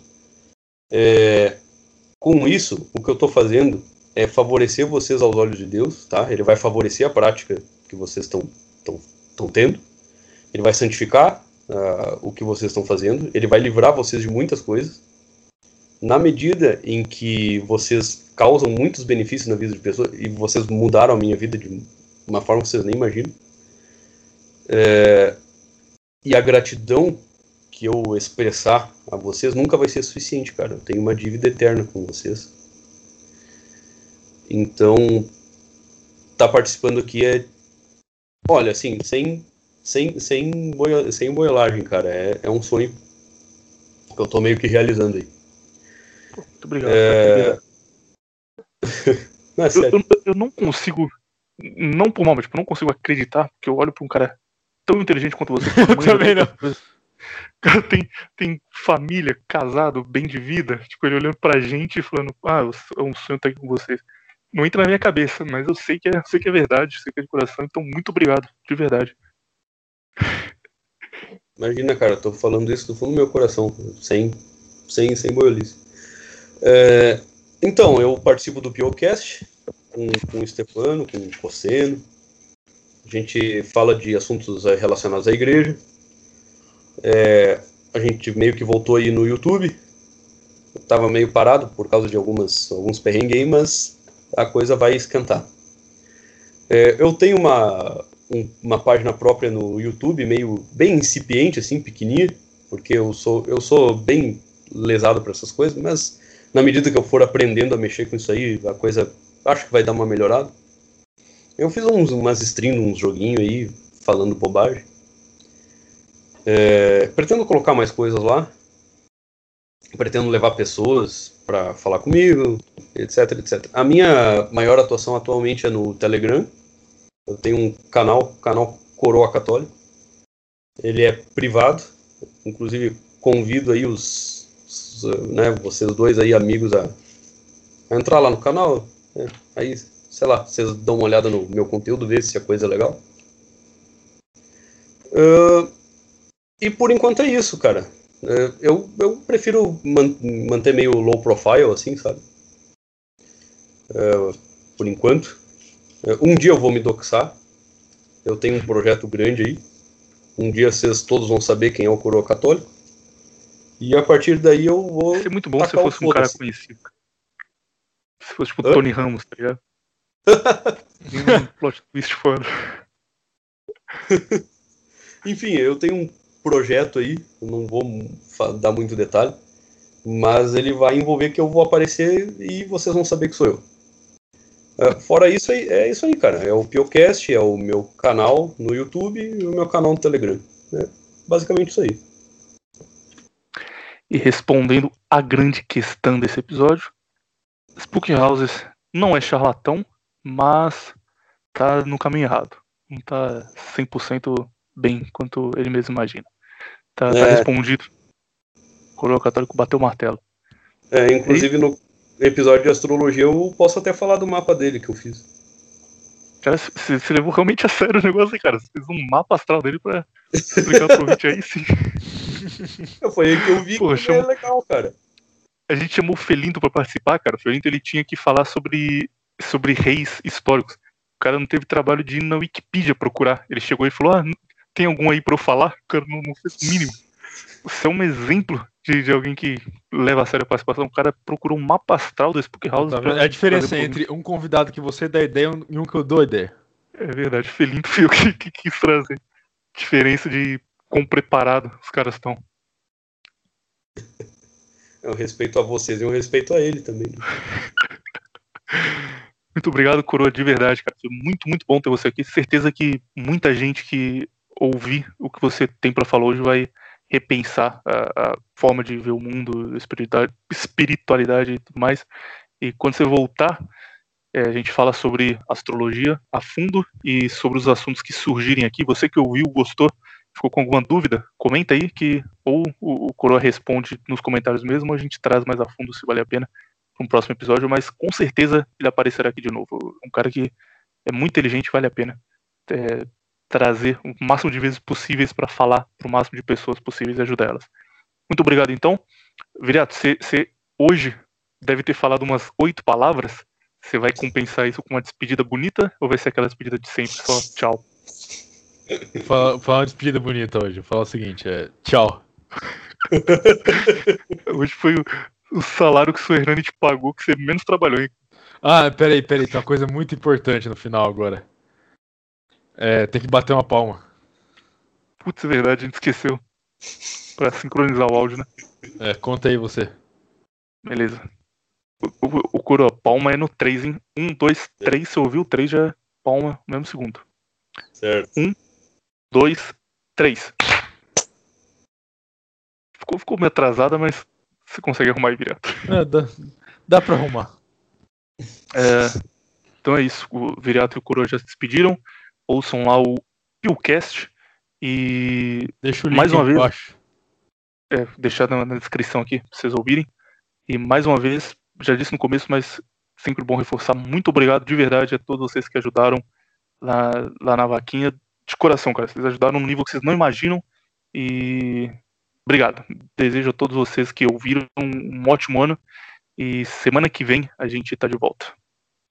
Você acabou de ouvir.